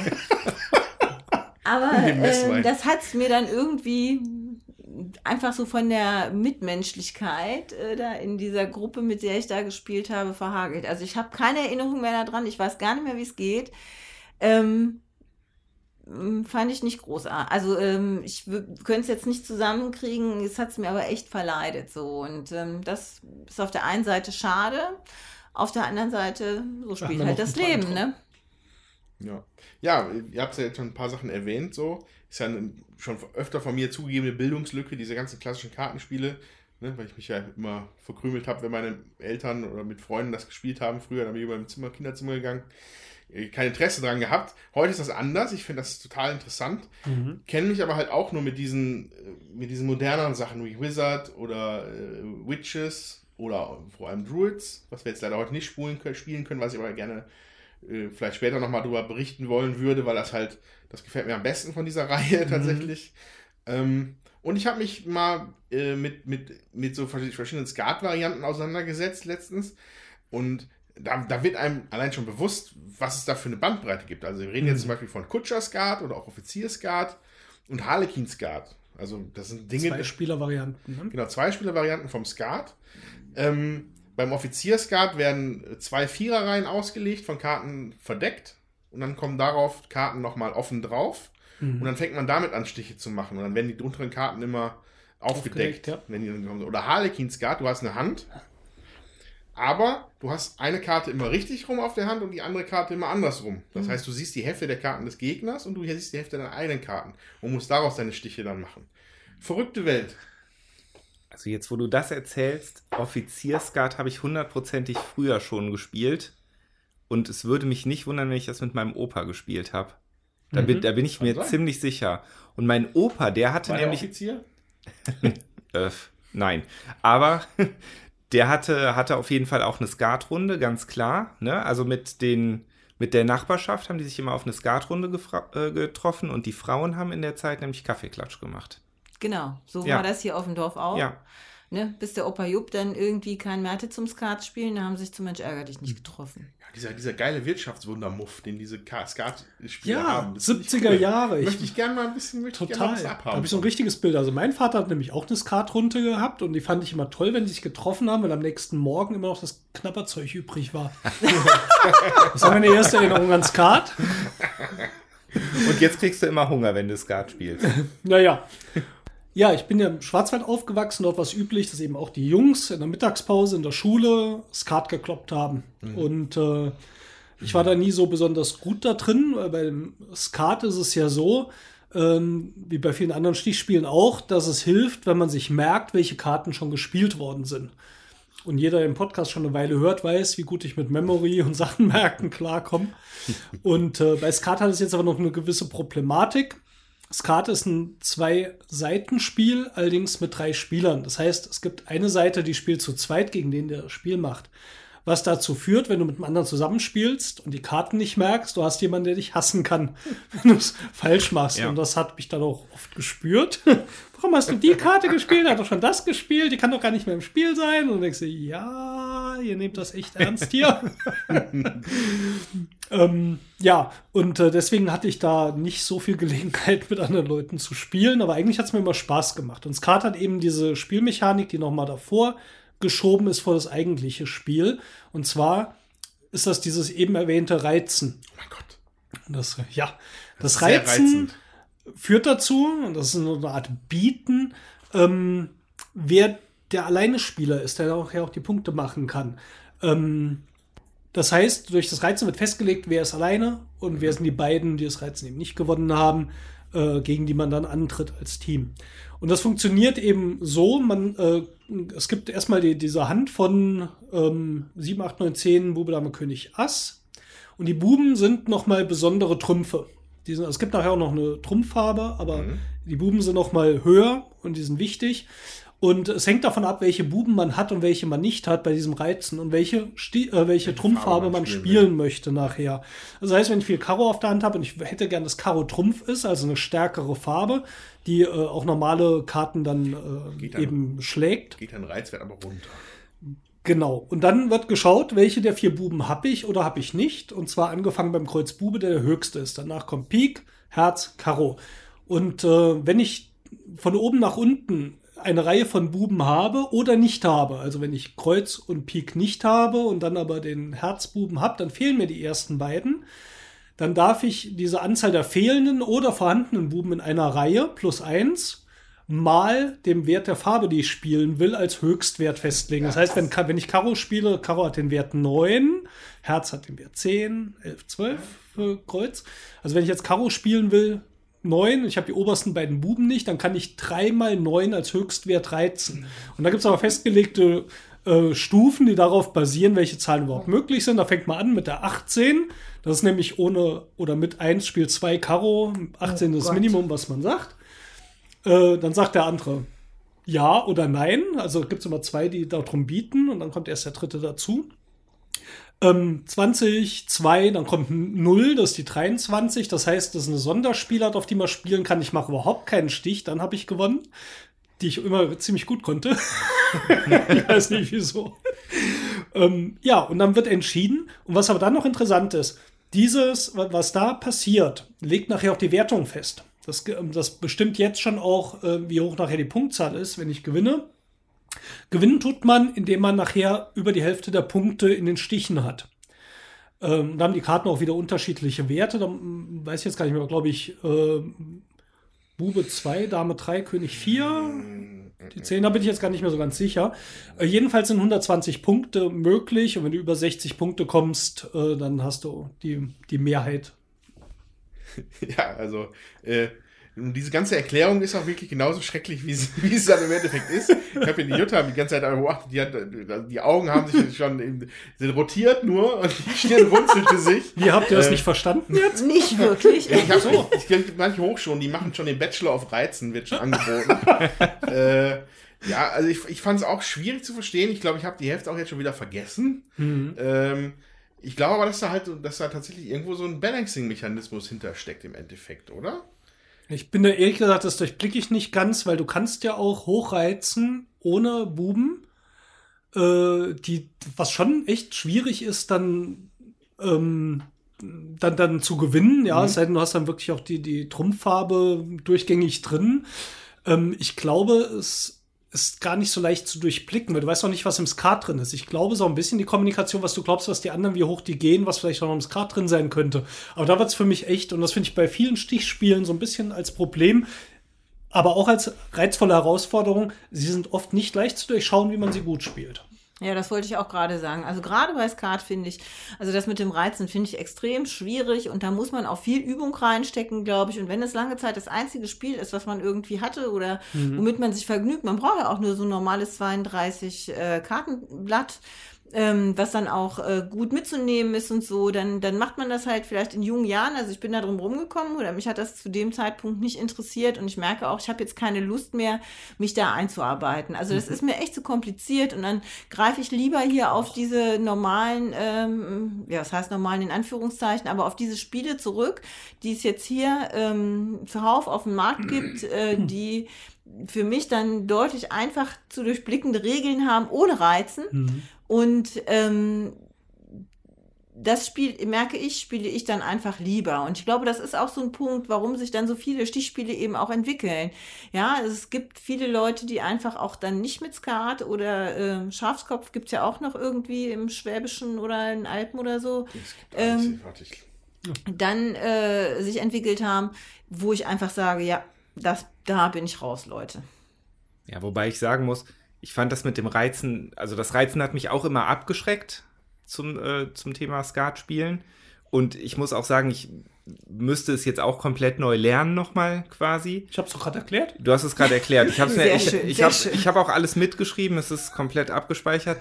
Ähm, aber in, in dieser kurzen Zeit, in der ich Skat gespielt habe, es war eigentlich nicht schwer. Nee. Man, mhm. man hat ein paar Partien gespielt und dann war es eigentlich sofort klar. Mhm. Ich meine, natürlich ne, je mehr man spielt, desto mehr kommt man rein, desto besser wird man, gar keine Frage, aber eigentlich ist es nicht schwierig. Ja, also das würde ich jetzt auch gerade gerne nochmal sagen, wenn das äh, klang jetzt so ein bisschen, als müsste man sich abschrecken lassen, Kart zu lernen wegen diesem Reizen. Das habe ich auch oft gehört, aber das Reizen ist nicht schwierig zu lernen zu verstehen, wie benutze ich es nachher, ist halt ein bisschen schwieriger. Was am Anfang dazu führt, dass ein Anfänger vielleicht öfters mal das Spiel nicht macht, obwohl er es machen kann und auch machen sollte. Ja. Was auch wieder für Verärgerung sorgen kann bei den anderen.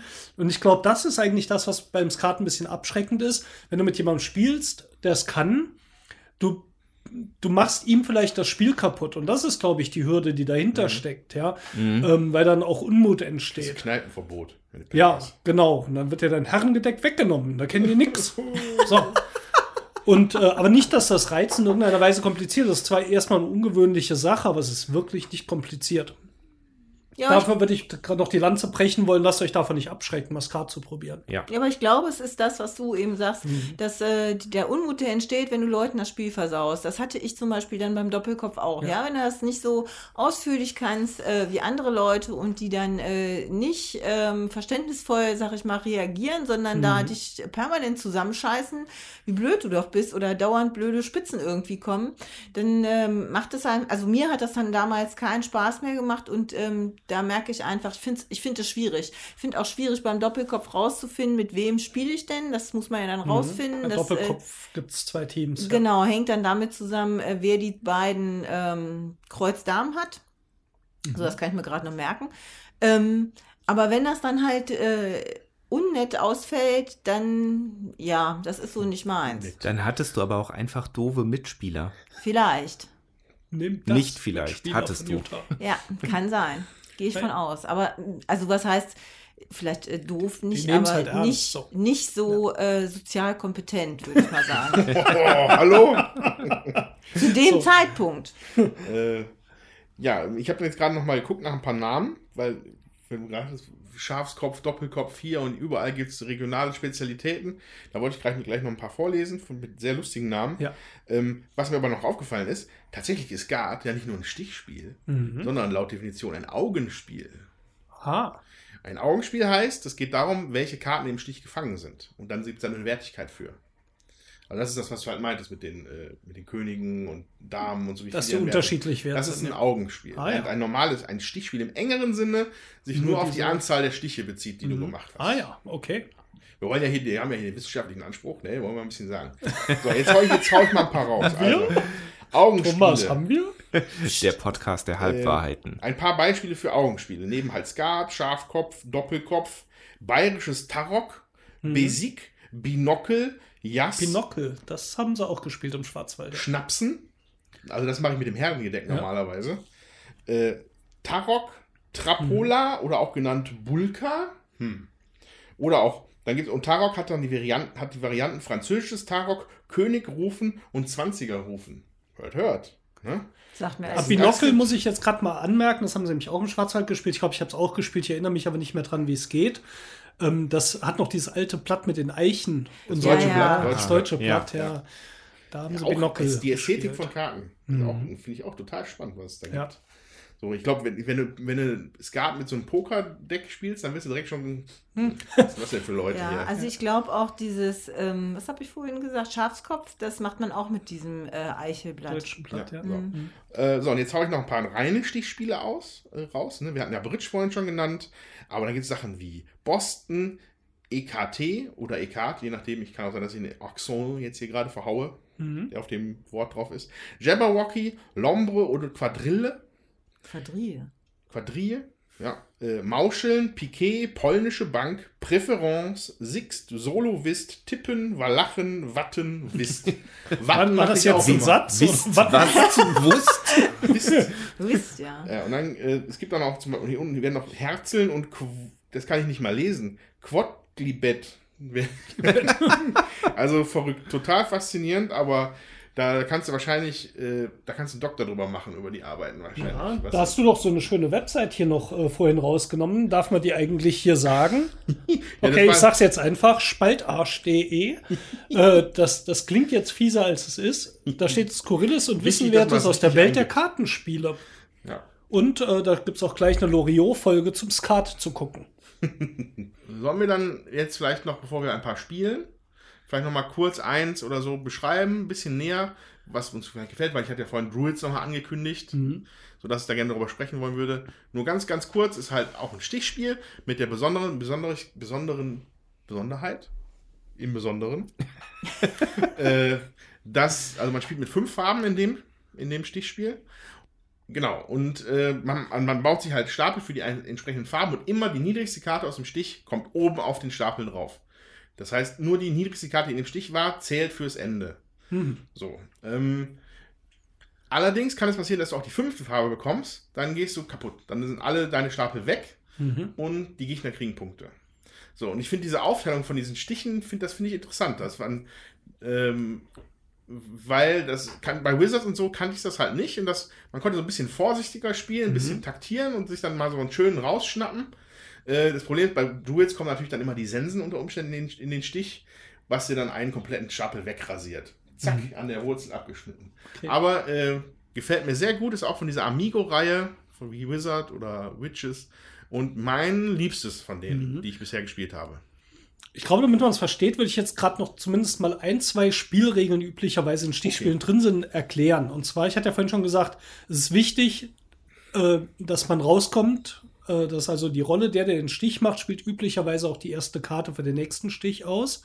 Und da ist wichtig, welche Farbe die hat, weil bei vielen Spielen gibt es eine Regel, die heißt bedienen.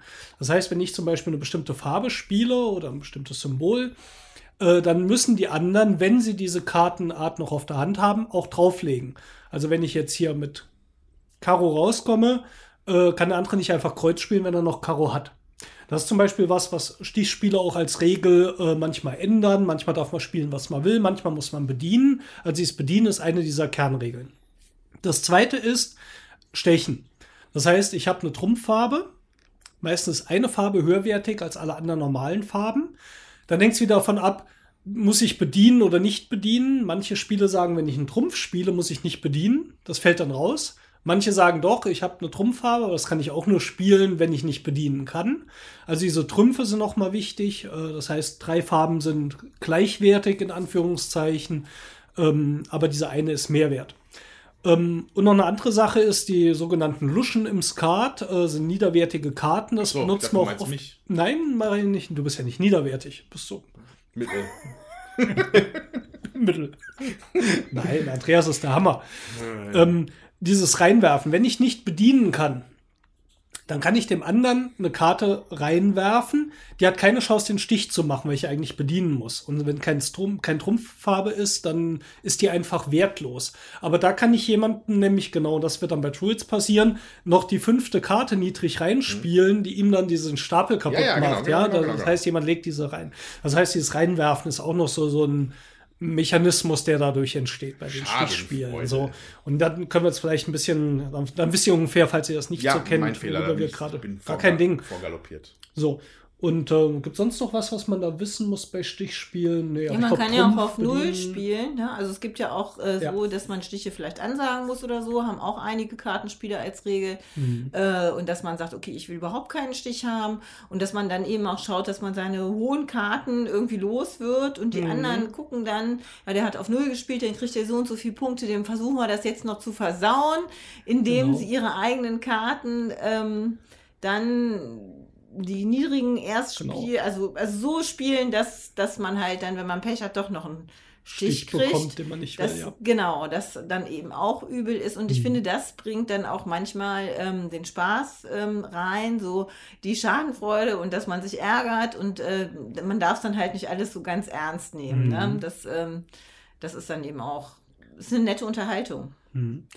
Wenn es für euch okay ist, würde ich jetzt sagen, wir fangen jetzt gleich mal mit dem ersten Spiel an. Und ich würde dazu tendieren, äh, Wizard Extreme mal auszuprobieren und kurz Wizard zu erklären, äh, weil Wizard haben wir jetzt gesagt, würden wir jetzt hier mal nicht spielen, weil wir tatsächlich davon ausgehen, dass es ganz, ganz viele von euch kennen, aber es ist trotzdem, glaube ich, im Moment das Stichspiel, was, glaube ich, draußen gespielt wird, Ja. äh, dass wir es mal kurz erklären, worum es geht. Und zwar basiert es auf einem Spiel, das Jutta auch schon in ihrer Jugend ohne das Wizard hieß gespielt hat, nämlich Fahrstuhl. Genau. Fahrstuhl. Man muss Stiche ansagen von. Man kriegt am Anfang nur eine Karte und ähm, In der das ersten Spielrunde. Genau, in der ersten Spielrunde, in der zweiten Spielrunde zwei, in der dritten Spielrunde drei, in der vierten Spielrunde vier, so und das steigert sich dann. Ähm, und man muss halt äh, vorher schätzen, wie viele Stiche man macht und dann äh, gucken, dass sich die Vorhersage erfüllt. Wir haben das damals mit einem 32er Blatt normalen Kartenspiel gespielt. Wizard hat ein paar mehr Karten.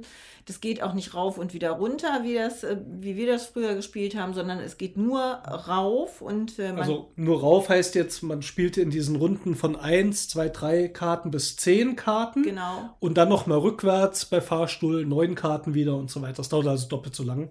Genau, und so. hier ist es aber so, man kriegt, äh, spielt, bei Wizard ist es so, man spielt entsprechend äh, Spielrunden, wie Leute da sind, um die Karten nachher zu verteilen. Das heißt, wenn ich mit sechs Leuten spiele, spiele ich, glaube ich, nur so mm, acht bis zehn Runden, ich weiß es nicht genau. Und ähm, wenn ich aber mit drei Leuten spiele, dann spiele ich eben auch 20 Runden. Und das macht es für mich dann doch ein bisschen zäh, ähm, weil das zieht sich dann ohne Ende und ähm, ja, also das würde ich schon mit fünf, sechs Leuten eher empfehlen. Aber wo ist das Fahrstuhl? Fällt mir auch schon wieder auf. Die, wie profan manche Kartenspiele einfach genannt werden. Schwimmen. Ja. Fahrstuhl. Wutz. Das ist also verrückt. Also Fahrstuhl ist jetzt auch schon wieder der Hammer. Ja. Finde ich. Also, wie kommt Ja, es ist halt so einmal hoch und einmal runter, ne? Mit Ja, diesen das Runden macht der so. Fahrstuhl. Aber, aber das vielleicht, vielleicht ist das, spricht er einfach dafür, dass es einfach auch wirklich jeder gespielt hat in der Zeit. Also, dass ganz normale Leute spielen jetzt, die sich die ganz normale Namen für diese Varianten ausdenken. Mir fällt gerade ein, wir haben früher in der Schule auch mal ein Spiel gespielt, äh, das beginnt mit dem äh, zweiten Wortteil der Seite spaltarsch.de. Ja, aber Ähm, das, da ist das nicht um ist, Stichen. ist kein Stichspiel. Ne? Nee, ich ich, ich, wusste, um ich wusste es jetzt gar nicht mehr. Mir fiel nur gerade bei profanen äh, Namen für, für Spiel. Ja, Kartenspiele so fiel mir das gerade wieder ein, aber ich wusste nicht mehr, ob das. Arsch? Nee, da kommt noch ein zweiter Teil. Ah, okay, ja, aber mal. ich äh, kenne das auch. Arsch haben wir ja schon gesagt. das ist halt schon ein ähm, Quälspiel, ne? wo man da so foltert auf der Hand und so. Ich kenne das unter Das, Foltern. da, mhm. oh, das kann sein. Jetzt dass- nimmt das da- hier aber eine ganz ungünstige Wendung für den Familienpodcast. Ja, also äh, das äh, wird ja jetzt wahrscheinlich auch nicht mehr gespielt. Unsere Kinder haben uns nichts davon erzählt. Die spielen nämlich in der Schule in der ähm, Hausaufgabenbetreuung dann Wizard, Okay. um zum Thema zurückzukommen. Und wir spielen jetzt mal Wizard Extreme und Oh, so berichten euch extrem. gleich davon extrem. Bis gleich.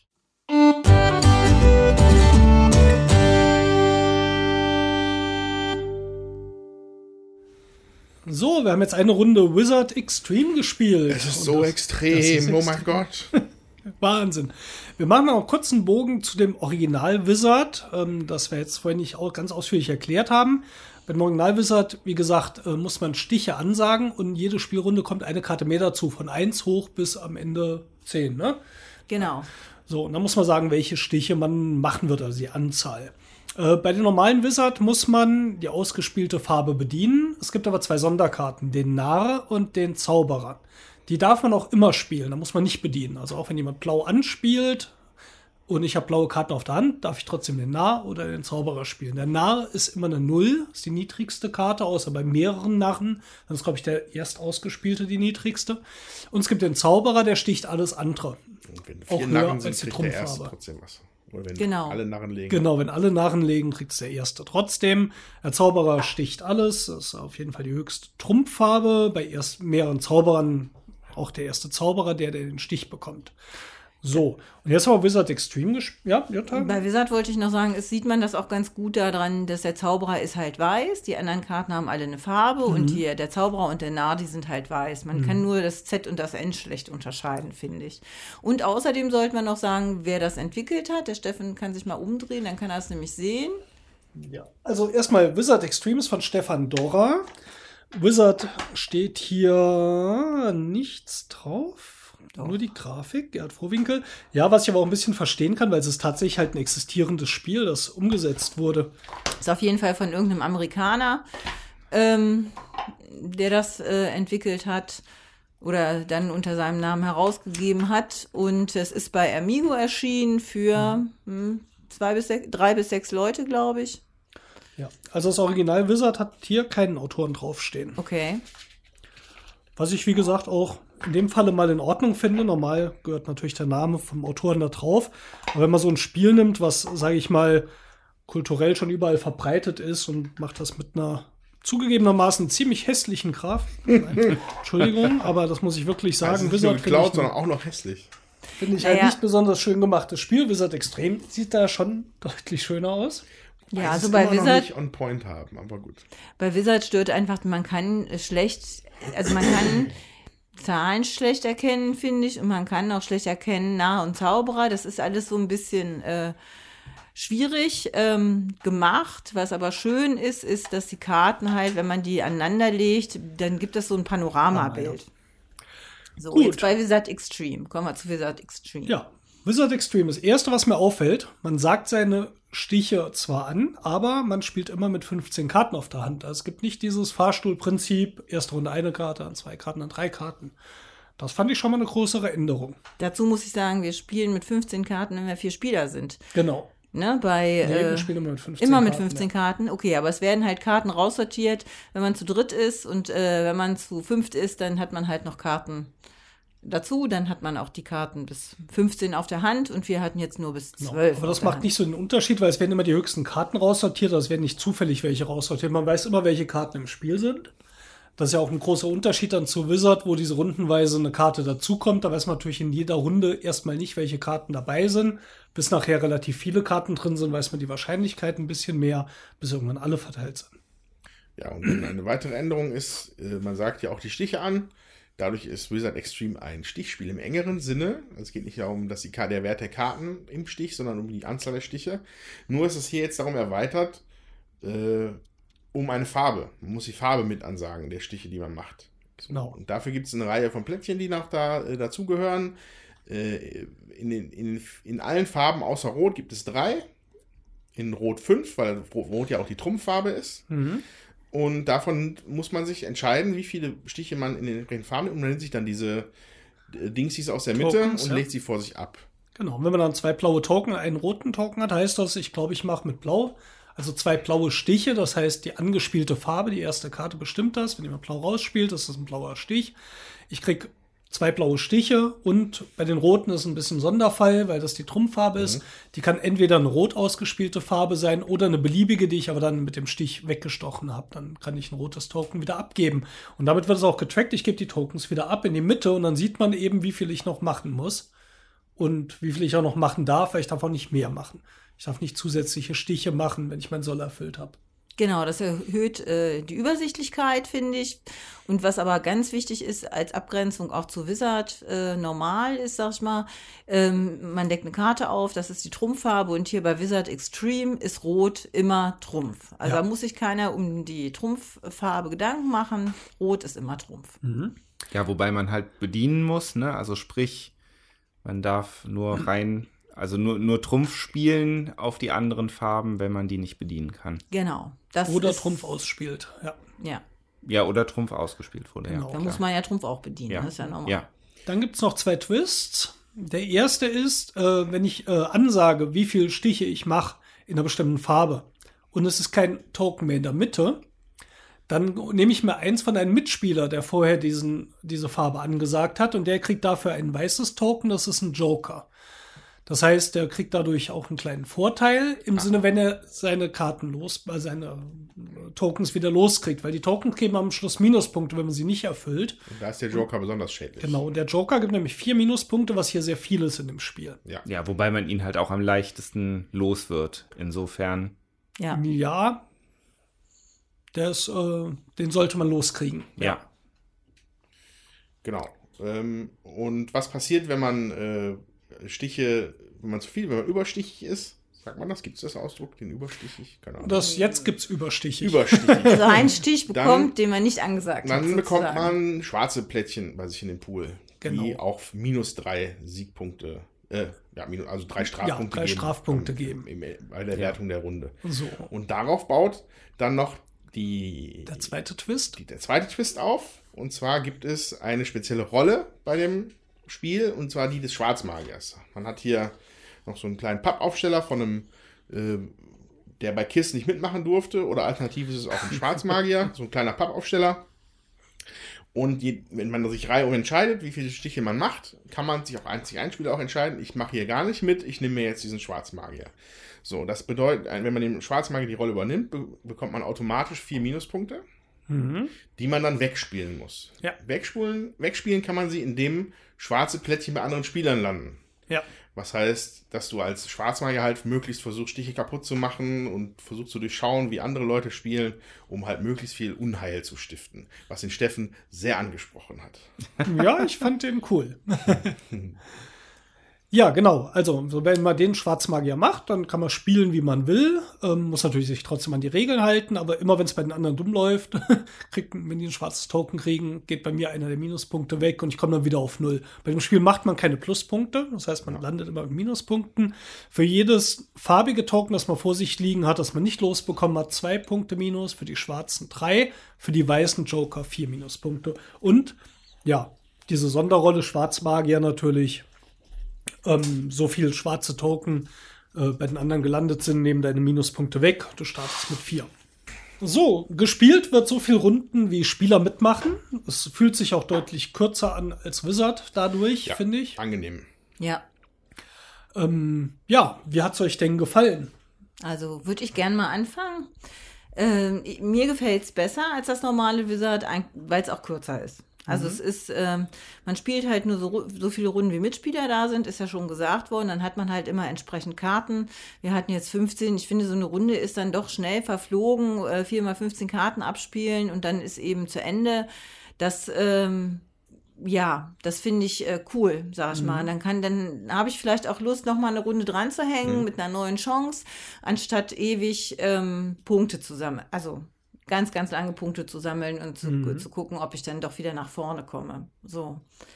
Ähm, Minuspunkte sammeln finde ich persönlich nicht so schön. Also, das ist immer so, wo ich denke, oh, das hat so einen negativen Charakter, aber ähm, es geht ja darum, die wenigsten Minuspunkte zu haben. Von daher ist es, ne, kann man auch gucken, ja, ja, eine andere Art der Zählweise, sage ich jetzt mal. Aber es hat immer so ein bisschen ähm, ähm, so ein Geschmäckle, finde ich, so nach, so nicht so schön. Passt natürlich ein bisschen zu diesem Ansatz. Das ist schon ein bisschen mehr das Hardcore-Spiel. Ja. Dadurch, dass man weiß, welche Karten alle im Spiel sind. Äh, Wizard, glaube ich, ist vielleicht für die Spieler, die gelegentlich mal spielen, äh, zugänglicher, weil, wenn, ich sag mal, von diesem Kartenstapel acht Karten im Spiel sind, man muss sagen, wie viele Stiche man macht, ist einfach ein Glücksfaktor drin, Ja. der hier definitiv fehlt. Hier weißt du, wer was, also nicht wer was hat, aber du weißt, was du hast, du weißt, was die anderen drei haben in Summe. Da gibt es keine Überraschungen. Und dann musst du eben basierend auf deiner Information Wer kommt raus? ist ganz wichtig, da können wir gleich mal drüber sprechen. Und welche Spieler haben vor mir natürlich schon Tokens genommen? Was glauben die, welche Stiche in welcher Farbe die machen? Auf denen basierend machst du dann deine Ansage. Das ist nicht einfach, aber es äh, ist trotzdem eine spannende Information. Ja, mir gefällt das aber persönlich besser, muss ich sagen, weil ich die Informationen ja habe, wie viele Karten sind im Spiel. Mhm. Und Das hilft auch einzuschätzen, wie viele Stiche kann ich denn machen. Ja, Mhm. natürlich hilft das auch einzuschätzen, je nachdem, was nehmen denn die anderen. Klar. Äh, 15 äh, Stiche sind es auf jeden Fall. in Krieg der ich, kriege ich nicht. Ähm, Ich ähm, achte da allerdings immer mehr drauf, wie viele Stiche kann ich denn machen. Ich achte gar nicht so viel darauf, was haben denn die anderen angesagt oder so. Mhm. Vielleicht nur so im Groben, aber nicht, das beeinflusst nicht unbedingt meine Wahl. Ja, und äh, ich finde diese Plättchen auch insofern interessant, dass äh, da ein erheblich besserer Wizard Extreme-Spieler als ich wahrscheinlich noch verschiedene Taktiken drauf aufbauen könnte. Mhm. Und zwar, dass du, wenn du als Erster aussuchst, äh, dann musst du halt größtenteils auf deine Hand gucken, auch vielleicht als Zweiter oder Dritter und du vergleichst dann deine Hand mit dem, was du schon an Informationen hast, mhm. kannst du vielleicht Plättchen nehmen, um diese begehrten Joker auch dann natürlich ja. noch irgendwie einzustreichen. Ne? Auch als erster. Also stell dir mal vor, du hast eine niedrige blaue Karte auf der Hand. Ja, und du nimmst dir drei blaue Tokens. Ja. Jemand ja. hat die 11 und die 12 und vielleicht noch die 10, wo genau. er sagt, die nehme ich mir. Ja. Da muss er die Tokens bei dir wegnehmen, weil es gibt nur drei und dir dafür weiße Tokens geben, die natürlich leichter loszukriegen sind. Wenn es natürlich nicht klappt, auch äh, mehr Minus. Genau, also Risk-Reward-Sache ist das da ein bisschen. Aber da gibt es tatsächlich einige Strategien, die in so einem normalen Wizards, glaube ich, nicht denkbar wären. Ja. Richtig. So.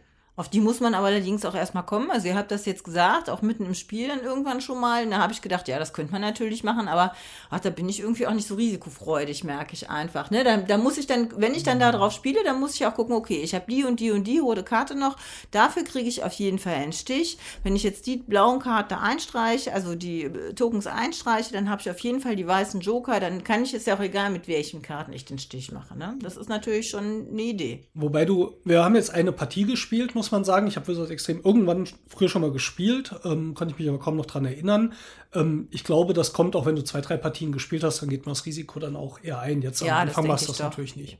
Und man kann auch denkbar ist, dass du einem äh, Joker zuschusterst ja. und danach versuchst, ihm alles kaputt zu machen, dass er keine Stiche hat. Ja. Und dadurch aber die doppelten Minuspunkte bekommt. Mhm. Das ist sicherlich auch eine schwarzmagische Taktik, die da unter Umständen risikoreich, aber auch machbar ja, ist. Kannst du ja nicht machen, weil du den Schwarzmagier nimmst, kannst du ja keine Tokens von ihm wegnehmen. Also du bist auf jeden Fall nicht der Schwarzmagier, wenn du sie ihm wegnimmst. Ne? Nee, also das war jetzt nur ja. äh, von der von der von der Bösartigkeit, nicht von der ja. Rolle.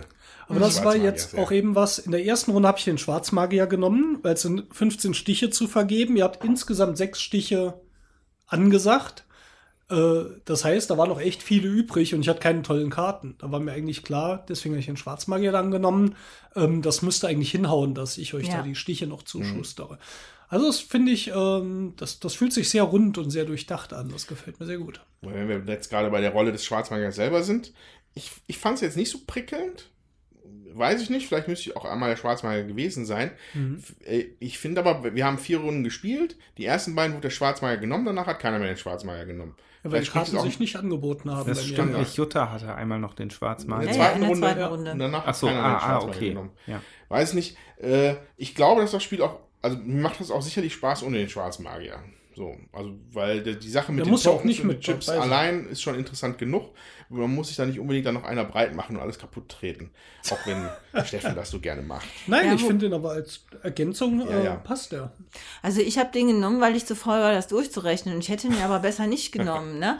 So, und da denke Ja, ich stimmt, einfach. da hast du, hast du äh, viel kassiert, ne? Genau, da habe ich vier kassiert und äh, so wie der Steffen das gesagt hat, boah, wenn ich sowieso ein blödes Blatt habe und es sind nicht genug Stiche raus und er war auch der Letzte in der Runde, der, äh, der äh, angesagt hat, wie viele Stiche er kriegt, da macht das natürlich Sinn, den zu nehmen. Ne? Ähm, das macht jetzt nicht immer Sinn. Bei mir hat es eigentlich keinen Sinn gemacht. Ich hätte besser andere Chips genommen, sage ich jetzt mal, aber jetzt war es so. Ja, und deswegen finde ich ihn auch passend, also widerspreche ich mal, weil er ist jetzt nicht verlockend zu nehmen, einfach weil er da ist. Ja. Also es muss die Situation passen und er hat das Risiko. Ja, da kann man vielleicht noch drüber streiten, aber mit vier oder fünf. Es gibt Ja, auch in eine der Regel, Regeloption, äh, ihn auch mit fünf zu spielen oder in größeren Runden nach der Hälfte der äh, Runden dann auf fünf zu erhöhen. Äh, da kann man den vielleicht noch ein bisschen tweaken, das kann ich nachvollziehen, aber der ist kein, also ich kann nicht einfach destruktiv spielen. Ich kann nicht einfach sagen, ich nehme jetzt den Schwarzmagier und spiele destruktiv. Wenn meine Karten das nicht hergeben, laufe ich dann ins offene Messer. Ja. Ja. Ja, äh, aber allgemein kann man wirklich sagen, äh, ich würde ich würd mir vielleicht wünschen, dass es nicht Wizards Extreme, vielleicht wäre es sowas wie Wizard Advanced, wäre vielleicht irgendwie passender so für mich persönlich, weil äh, ähm, du mehr Sachen bedenken musst und mehr denk Sachen bedenken kannst. Ja. Und äh, mir gefällt es besser als Wizard, als das Basic Wizard, muss ich Das- sagen. Ich finde, es hat ja auch mit dem normalen Wizard eigentlich nur äh, überein, dass du die Stiche ansagst, ne? Und der Rest, also das äh, ist ja total unterschiedlich, ne? Was bei Wizard halt ein äh, Allein oder ein Alleinstellungsmerkmal ist, kann man ja nicht sagen, Mhm. dass das so diese, diese Taktik hat, dass man erst einsticht, dann zwei, drei, vier, Mhm. ne? Also eine Karte dann und immer weiter aufsteigend. Ähm, und auch ähm, Ja. Dass, dass äh, die oberste Karte, die dann aufgedeckt wird, dass das Trumpf ist, das ist ja hier überhaupt nicht. Ne? Du kriegst immer die gleiche Anzahl Karten und äh, Trumpffarbe ist auch eine andere. Das Einzige, was gleich ist, äh, dass du die Stiche ansagen musst und dass du dazu noch sagen musst, welche Farbe des Stiches du machst. Ja, Alles andere ist, äh, finde ich, doch sehr, ähm, sehr unterschiedlich dann von der Spielmechanik auch oder von der Glückslastigkeit oder so. Und ich denke, da ging es eigentlich eher um also ist jetzt meine äh, Vermutung, das Ding gut zu verkaufen. Und da Wizard sich halt eben gut verkauft, äh, ist es dann, ist der gleiche Verlag, äh, ist aber total anderer Autor, und ist nämlich Stefan Dorrer und äh, Spieler von drei bis fünf, ne, Amigo sonst eben auch. Ähm, Könnte auch einfach ein Spiel gewesen sein, das im Verlag angeboten worden ist. Man hat es dann unter die Wizard Brand genommen. Da hätte man einfach Genau. noch andere, andere Magier, Mag Magiepraktiker hätte man auch noch nehmen können. Mhm. Neben Wizard, Witches und Druids hätte man dann hier jetzt auch den Witch Doctor nehmen können oder sowas. Ja, hätte da gab sicherlich es gepasst. damals die Überlegung vielleicht noch nicht, weil ich glaube, das war das zweite, das dann Ja, rauskam. Ja, das stimmt. Ähm, stört mich nicht, also ich lasse es auch als Wizard Extreme durchgehen, weil diese Stiche-Ansagen natürlich trotzdem Mhm. gut ist. Mir gefällt es, dass es anders ist. Und es gibt noch einen Punkt, der für mich auch entscheidend zum Spielspaß beiträgt. Und das ist die Lesbarkeit des Spiels bei jedem einzelnen Stich. Ja. Dadurch, dass ich weiß, was die anderen noch an Tokens draus liegen haben, finde ich es deutlich schöner, jeden einzelnen Stich zu entscheiden, was ich spiele, als bei Wizard, wo ich nur die Anzahl noch irgendwo auf dem Block stehen habe. Also wenn ich weiß, die Jutta braucht jetzt noch einen blauen Stich und spielt eine blaue Karte, habe ich mehr Informationen, vor allem wenn ich sehe, ah, beim Andreas, der kommt nach mir, ist aber auch noch mal blau, macht mir leichter, auch mal ins Risiko zu gehen, vielleicht so eine mittelhohe Karte loszuwerden, was bei Stichspielen oft ein Problem ist, weil ich denke, ein, einer von euch will den Stich haben. Ja. Ja. und wenn sie sie nicht nimmt, Andreas noch zwei braucht, kriege ich einen eher los. Und das ist bei anderen Spielen, sind diese mittelhohen Karten natürlich immer echt schwierig loszukriegen. Und das finde ich hier, also ich mag Informa den Informationsgehalt in jeder einzelnen Spielrunde, äh, finde ich hier super. Das ist äh, schön. Wobei sie es dann insofern ganz gut eingestellt haben, weil ich war nämlich genau in der Situation. Jutta hatte noch einen, einen lilanen Stich angesagt Ja, und hat einen lilanen Stich angefangen. Den habe ich dann weggestochen. Ja. Mit, mit, meinem, mit einer roten Karte, weil ich dachte, oh, ärgerst mal die Jutta. Das funktioniert aber nur so lange, bis du halt selber keine roten Stiche mehr hättest. Also in deinem Pool. Weil du kassierst dann un- minus drei, während sie dafür minus zwei kassiert. Wenn sie den Stich nicht mehr kriegt. du warst aber einer der, die das Token noch hatten. Ich Genau, habe genau, von genau, mir genau. in der Rolle gesprochen. Ich bin nicht beteiligt an dem. Es geht Mhm. um zwei Leute, die sich zum Beispiel um eine Farbe kloppen. Ja. Also es hilft mir schon, wenn ich weiß, hinterher kommt Ja, ja. noch einer, der den diese Farbe auch angesagt hat, ja. Mhm. Ähm, in der Auswahl von dem, was ich vielleicht reinwerfe. Aber guck mal, man sieht ja schon an unserem Gespräch hier, dass da sehr viel drinsteckt. Ja. tatsächlich. Ja, ist auf jeden Fall deutlich besser visualisierbar. Äh, Und ich finde auch die Karten sind schöner gemacht. Also man kann die Zahlen gut erkennen, man kann die Farbe gut erkennen. Also es, wenn die blaue, wenn das eine blaue Karte ist, dann ist die eben auch äh, äh, Knalleblau. komplett blau vom Hintergrund. Dann ist nur die Fee oder was da drauf ist, dann ein bisschen andersfarbig. Und äh, das finde ich hilft ganz, ganz deutlich. Das ist bei dem anderen nicht so. Da hat man verschiedene Farben auch auf der Karte und irgendwann sieht man dann die Zahl. Also man ist immer irgendwie am Suchen. Das ist hier nicht. Also das ist, finde ich, sehr rund gemacht von der, ähm, von der Grafik diesmal auch. Das gefällt mir total gut. Ja, Tommy, du warst still. Du hast noch gar nichts gesagt. Das hat auch einen Grund. Äh, ich hänge gerade etwas durch. nee, ich, ich habe echt gerade irgendwie so ein Mittagstief oder so, ich weiß nicht. Ähm, aber also was das Spiel betrifft, also mich hat es tatsächlich jetzt nicht so angesprochen, wobei wir ja auch jetzt im Spiel schon ein bisschen darüber gesprochen hatten, woran es liegen könnte. Ich hatte halt erst so den Eindruck, dass halt äh, ja, dass ich das alles überhaupt nicht abschätzen kann und dass das ja alles ähm, total zufällig ist, was passiert und wer die Stiche kriegt. Äh, da hat Steffen mich dann freundlicherweise mal darauf hingewiesen, dass man ja eigentlich genau weiß, welche Karten im Spiel sind. Hat er recht.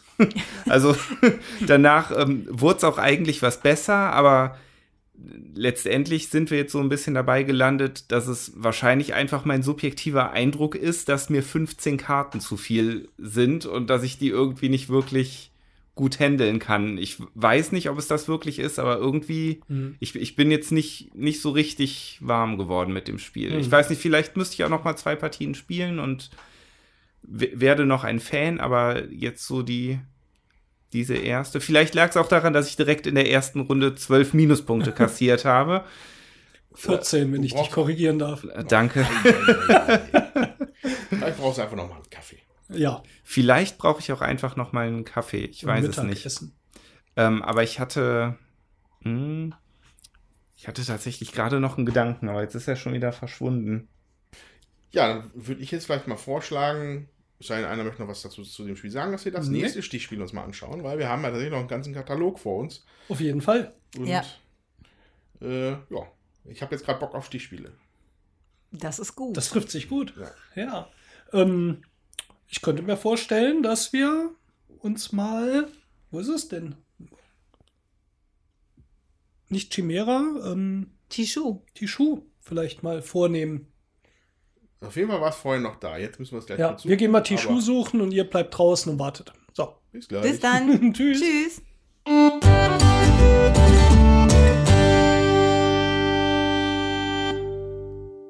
So, wir haben jetzt eine halbe Runde Tishu gespielt. Normalerweise geht Tishu bis 1000 Punkte. Das Gesundheit. haben wir jetzt was abgekürzt. Gesundheit. Danke. Ähm, weil es sonst ein bisschen lang gedauert hätte und wir wollen ja noch ein paar andere Spiele spielen. Tishu ist ein Spiel aus China und es steht hier auf der Packung, dass es für Europäer sehr kompliziert ist und es ist tatsächlich, äh, obwohl ich es schon mal längere Zeit gespielt hatte, echt nochmal schwierig gewesen reinzukommen.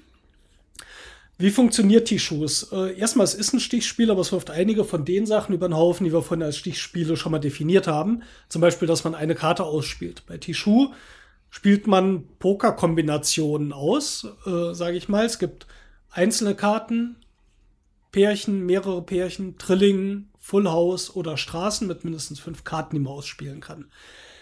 Dann geht es um, dass der nächste Spieler eine entweder höhere Kombination ausspielen kann, von der die gespielt wurde. Also ich kann auf den Zwilling keinen Trilling legen, aber ich kann einen höheren Zwilling spielen.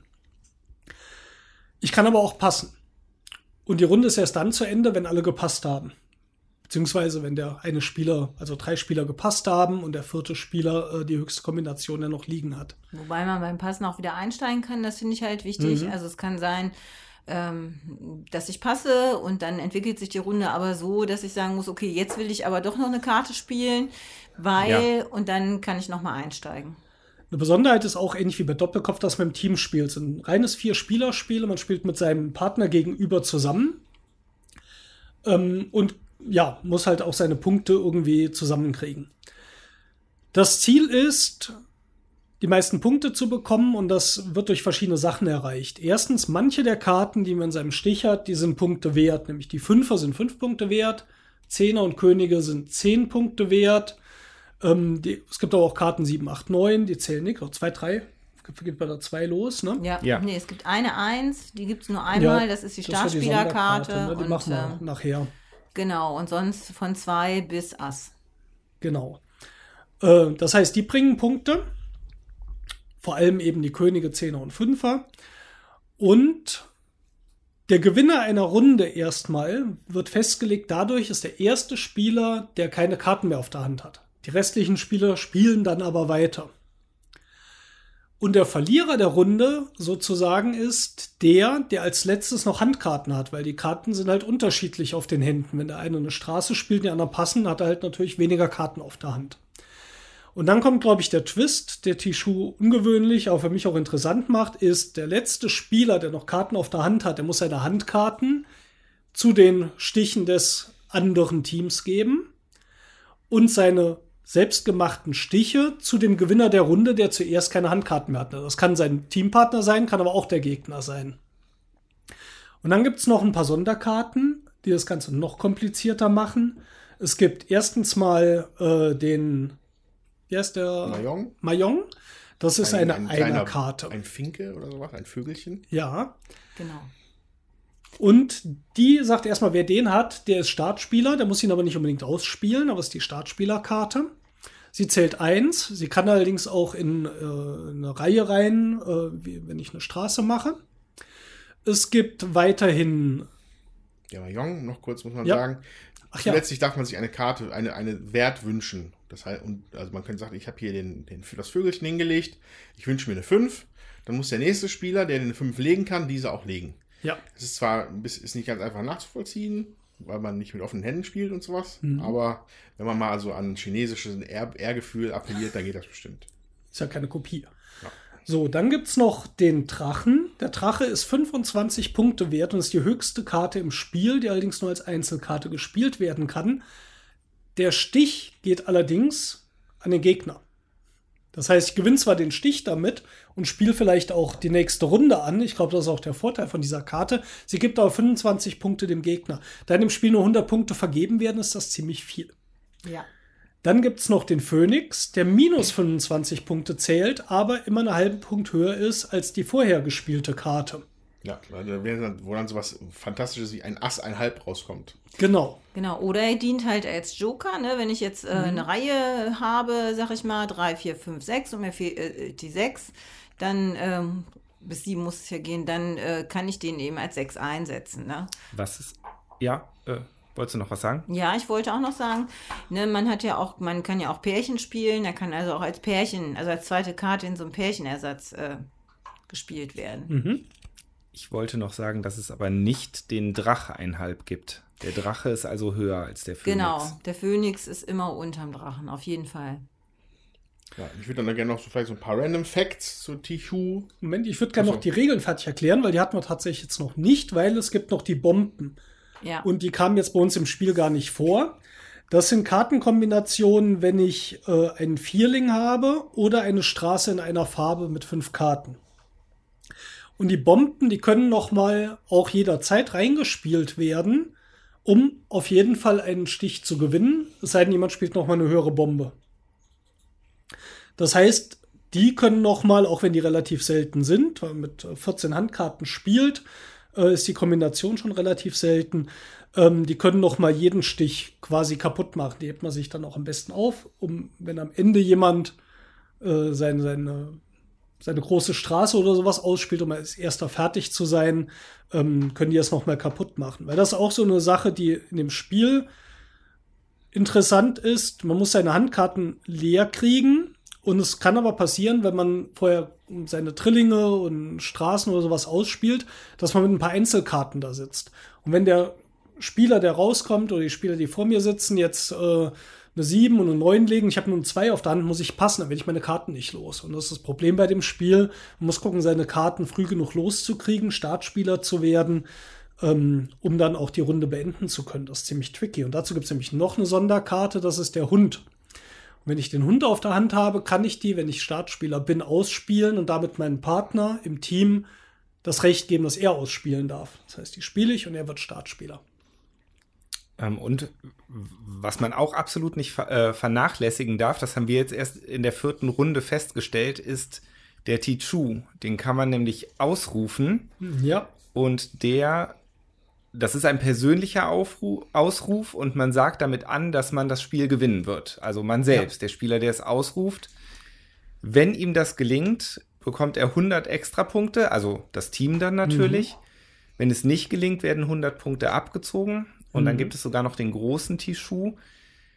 Den kann man folgendermaßen ansagen. Die Karten werden nicht wie im westlichen Raum üblich verteilt von einem Spieler zu Beginn, sondern der Kartenstapel wird in die Mitte gelegt und die Spieler ziehen reihum Karten. Mhm. Und man kann einen großen Tichu ausrufen, bis, also bevor man, bevor man die Karte. neunte Karte gezogen hat, genau. Ja. Und der ist dann sogar 200 Punkte wert, wenn man dann auch noch gewinnt. Oder halt Minuspunkte. Oder Minuspunkte. Verliert. Ja, das ist genau. nicht so einfach. Ne? Also das ist schon ziemlich tricky. Ja. Ja, jetzt die Random Facts. Ja, ähm, ein Mann namens Urs Host, Hostetler hat das Spiel 1991 kreiert in der Schweiz. Mhm. Und es hat an, wohl angeblich Ähnlichkeiten mit ja, äh, äh Kartenspielen, die vor allem in ostasiatischen Ländern gespielt werden. Das sind die sogenannten Climbing Games. So werden die hier bezeichnet im Artikel äh, jetzt kommen die Namen, Zheng Feng, Zheng Shangyu, Cho Dadi. Also, da ich weiß man schon. Ja gar nicht, dass du Chinesisch. ja, Wahnsinn, ne? Also, das, das klingt jetzt aber eher, als wäre es ein erfundenes Spiel, das halt an chinesische Spiele genau, angelehnt genau, das ist. ähnlich wie, wie ja. sowas wie Wizard vielleicht, eine, äh, eine Variante ist mit, mit, mit vielleicht ein bisschen entschlackt und ein bisschen nochmal verändert mit einem Thema. Das ist das, so ist auch äh, äh, Tishu entstanden.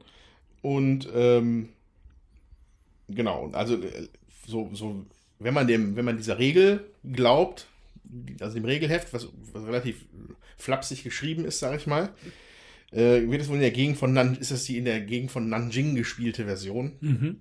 So, und äh, äh, was hier noch in dem Artikel steht, ist, was gar nicht ganz lustig ist, in der, in der Anleitung, äh, wenn man Tichu aus, ausruft, dann ist man der, der Tichurist, der Tichuretiker Und der Tichorant. und der Tichurant. Also das sind Ja. halt verschiedene äh, so Wortspielereien in den Regeln.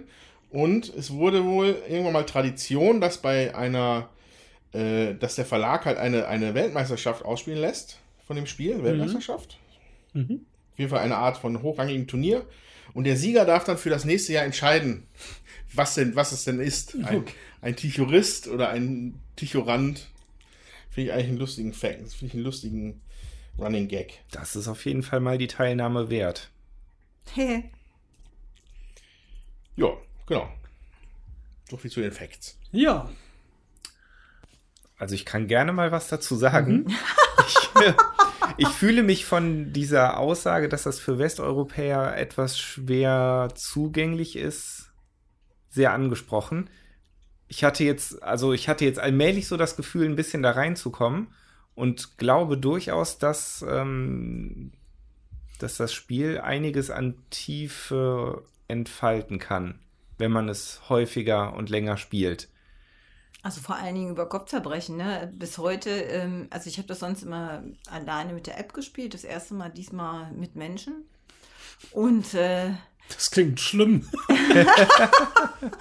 ja, kann ich ja gleich noch was zu sagen. Aber auf jeden Fall diese, dieses, wie man das rechnet. Und ähm, das war mir vorher halt so mit der App überhaupt nicht so bewusst. Und jetzt, äh, wo wir das das erste Mal, äh, wo ich das erste Mal das auch mit tatsächlichen Leuten gespielt habe, wo ich selber darauf achten musste, wie das gerechnet wird, da ist mir auch das erste Mal bewusst geworden, auf was für Karten ich überhaupt achten muss. Ja. So, und das macht natürlich auch total viel aus. Also ich, ähm, ich muss sagen, nachdem Steffen die Regeln vorgelesen hatte, mehr oder weniger ausführlich, dachte ich erstmal, okay, ich habe nichts verstanden, gar nichts. Ja, ging mir genauso. Ging Nach- mir auch so und ich hatte es schon mal gespielt. Nach der ersten Runde dachte ich dann aber schon, hm, okay. Ich fand es auch gar nicht so schwierig, auch mit den Sonderkarten. Ich, das hat sich eigentlich dann nach einer Runde Ja. schon äh, so ganz, ganz vertraut angefühlt. Allerdings habe ich zum Beispiel jetzt auch erst in der vierten Runde das so wirklich mit dem Gewinner verstanden. Ja. Und dass dann halt der Verlierer, der als letztes noch Karten hat, wie die verteilt werden. Ja. Ich meine, es wurde halt vorher schon gesagt, aber irgendwie war es mir erst in dem Moment dann so richtig Ja. gegenwärtig. Also ich Und- glaube, ich glaube, die Lernkurve ist schon noch sehr steil, aber Mhm. gibt auch ganz viele Feinheiten, auf die man dann achtet. Und gerade dieses Verteilen der Karten ist eigentlich, glaube ich, so ein zentraler Siegmechanismus, weil man dann wirklich schaut, wem man jetzt die Karten zuspielt, auch der Gegner. So, als Jutta eben noch eine Karte auf der Hand hatte und du kommst natürlich im Zwilling raus, kann sie ihre Karte nicht loswerden. Und wenn bei ihr jetzt natürlich der Kartenstapel liegt und sie wird letzter, dann Ja. gehen ihre Stiche natürlich an uns, wenn wir schon Ja. den Sieger gespielt haben und so. Und diese Abhängigkeiten mit Ja. diesen ganzen Sonderkarten und so weiter, das finde ich macht es halt wirklich erstmal schwer Ja. zugänglich, aber halt auch dann irgendwie reizvoll. ich muss aber sagen, dass das auch tatsächlich eine, eine sehr fiese Situation war, weil Jutta hatte schon sehr viele Punkte, nur noch eine Karte, wie Steffen gerade Mhm. schon sagte. Und ja, ich hatte noch recht gute Karten auf der Hand. Also ich hatte auf jeden Fall noch Mhm. drei Fünfen auf der Hand und hatte, glaube ich, auch einen hohen Stich vor mir liegen. Und sah aber anhand meiner Kartenhand eigentlich schon kommen, dass ich jetzt entweder ja, versuchen muss, Schluss zu machen und dann hätte, wäre Jutta wahrscheinlich auf ihrer Karte sitzen geblieben. Mhm. Oder dass ich halt meine Karten loswerde. Und ja, da war ich jetzt auch nicht in der Lage auszurechnen, was sich, was sich eher lohnt, so auf Anhieb. Letztendlich bin ich leider komplett, habe all meine Karten verloren. Ähm, aber das hat sich, glaube ich, trotzdem gelohnt. Wir hatten trotzdem dann noch mehr Punkte als Andreas und Steffen, ne? Ja. Ja. Wobei wir mit dem Tishu, das wir in der letzten Runde dann ausprobiert haben, tatsächlich nochmal rangekommen sind. Ja. Während es vorher 210 zu 90 stand, haben wir dann noch ja, auf 230 zu 270 aufgeholt. Ja. Also dieses Tischu-Ansagen ist wichtig, wenn man da gewinnen möchte. Ähm, ja, vielleicht möchte der Andreas erstmal noch was sagen, auch als der das noch nicht gespielt hat, weil ich möchte, glaube ich, danach noch mal was sagen. Äh, ja, also dann, ich bin ja als, eigentlich als Freund von allem, was so irgendwie so vielleicht asiatisch rüberkommt, auch wenn das jetzt natürlich tatsächlich auch einfach so eine, eine, eine, eine, eine Adaption. Adaption ist, ja, eine, eine, eine Iteration von diesen chinesischen Spielen. Ähm, hat es mich am Anfang schwer irritiert, mit diesen, also erstmal, also genau wie du gesagt hast, die Regeln überhaupt nicht verstanden am Anfang, dann mir so irgendwelche Poker-Kombinationen auf der Hand zurechtgelegt, wo, wo ich mich dann irgendwie sehr darüber geärgert habe, dass ein Drilling nicht ein Zwilling schlägt. So. Hm. Aber da musste ich mich dann einfach drauf, musste mich halt mit abfinden, dass es halt nicht Poker ist, so, ne? Ähm, als ich mich dann damit abgefunden habe, hat mir das Spiel aber immer noch nicht gefallen. Okay. So, ähm, ich finde es, ich glaube, es ist mir, glaube ich, zu schwer. Da bin ich einfach mal ehrlich. Ich, also, das ist, ich finde es sehr kompliziert. Mhm. Ähm, man, ich habe das Gefühl, dass da, dass dann x Sonderregeln noch irgendwie dran sind dadurch, dass diese, diese Spezialkarten sich so komisch verhalten. Ich weiß auch, diese Frage mit, das, was du so reizvoll findest mit Nastel, Verlierer noch diese Karten, jene mhm. und finde ich auch erst noch mal überfordernd. Ich glaube, wenn wir das zehnmal spielen im Team, äh, dann steige ich da vielleicht immer mal dahinter, was dann schlau ist. Ne? Genau. In der vierten Runde habe ich dann überlegt, okay, wie kann ich jetzt spielen? Weil du hattest das Tichu angesagt. Das heißt, das heißt, ich sollte Mo bitte nicht als Erster ausmachen, sondern die halt irgendwie zuspielen. So. Das heißt, ich habe bis zum Ende noch eine dicke Straße auf der Hand gehabt. Das hat mich dann nachher wieder in den Arsch gebissen. Weil ich das, das mir auch nicht gut gefallen hat, dass man mhm. da sehr oft mit einem Passen stehen bleibt. Finde ich doof bei einem, mhm. bei einem Stichspiel. Wobei du kannst die Straßen ja auseinanderreißen. Du musst ja nicht als Straße behalten. Ne? Ja, aber. Oder oben und unten. Die Idee war halt, dass du irgendwann fertig bist und ich dann mit einer Straße rauskomme. Und dann ist ja. das Ding halt gelaufen.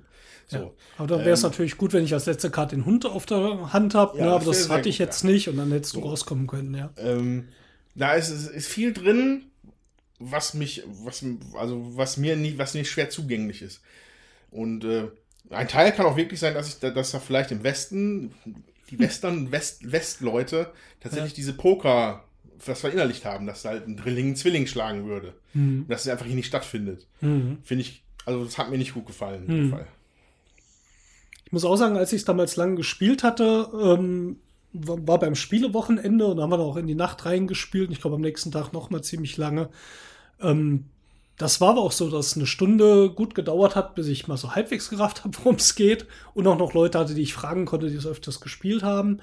Und dann weiß ich ja, was sind die Stunden echt verflogen. Aber ich glaube, diese Hürde, auf ja, sie muss man nehmen. Ja. So. Sonst, äh, das, das entwickelt seinen Reiz, das äh, sage ich jetzt mal so, wie sich es bei mir gezeigt hat, als ich damals gespielt habe. Aber ich weiß, ich habe mich damals auch gerade mit diesem, wer welche Karten kriegt, noch länger schwer getan als jetzt eben. Das äh, eben brauchte ich auch drei, vier Runden, bis ich es wieder kapiert hatte. Äh, aber ich weiß, damals habe ich, glaube ich, zwei Stunden immer wieder gedacht, ach, ach, ach so, jetzt kriegt der die und dahin. Aber dann kommt irgendwann der Punkt, wo man es gefressen hat, wo man merkt, manche Sachen sind nicht kompliziert weil man sich dann dran gewöhnt hat nach diesen ein, zwei Stunden. Und dann, finde ich, kommt halt so dieses, jetzt fange ich an mit dem, was ich gelernt habe, zu spielen und das auch mal zu benutzen. Und dann weiß ich auch mal, welche Karten ich überhaupt dem Gegner, äh, dem Mitspieler gebe oder auch dem Gegner, weil am Anfang, das haben wir noch gar nicht erzählt, gibt man noch drei Karten aus der Hand weiter, nämlich einen nach rechts, einen nach links an die Gegner und eine an den Mitspieler. Und das macht jeder. Das heißt, man gibt drei Karten weg und kriegt drei Karten zurück.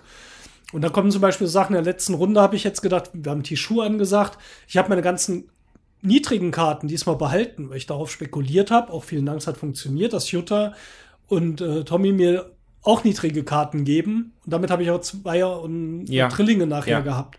Also das sind dann so viele Ebenen, die in dem Spiel noch auftauchen, wo man irgendwann denkt, ha, das kann ich auch noch machen. Ähm, das das macht es für mich reizvoll. Ja. ja. Aber diese Hürde, die Spielregel fand ich jetzt auch nicht super geschrieben, muss ich ehrlich sagen, dafür, dass die schon so alt ist, ja, hätte man es mal überarbeiten können. Deswegen habe ich extra gesagt, nicht witzig, sondern flapsig. Weil das ist so ein, so ein, so ein Regelwerk, was total kompliziert ist. Da, die Juxe da drin, ja, bitte, ja. aber ja. Nicht, war nicht zuträglich. Meinem, wenn mein Lachzentrum arbeitet, dann äh, funktioniert mein Denkzentrum nicht. Ja. Ja, du hattest ja auch vollkommen zu Recht nochmal ähm, auf dieses Mad-Kartenspiel angespielt, ja. das wir vor 30 Jahren gespielt ja, haben. Lang ist her. Kann mich fast nicht mehr dran erinnern. Ja, da ist es aber so, dass ein einfaches Spiel eine lustige Spielregel hat und hier ist es so, dass ein schwieriges und nicht so ganz zugängliches Spiel eine. Ja.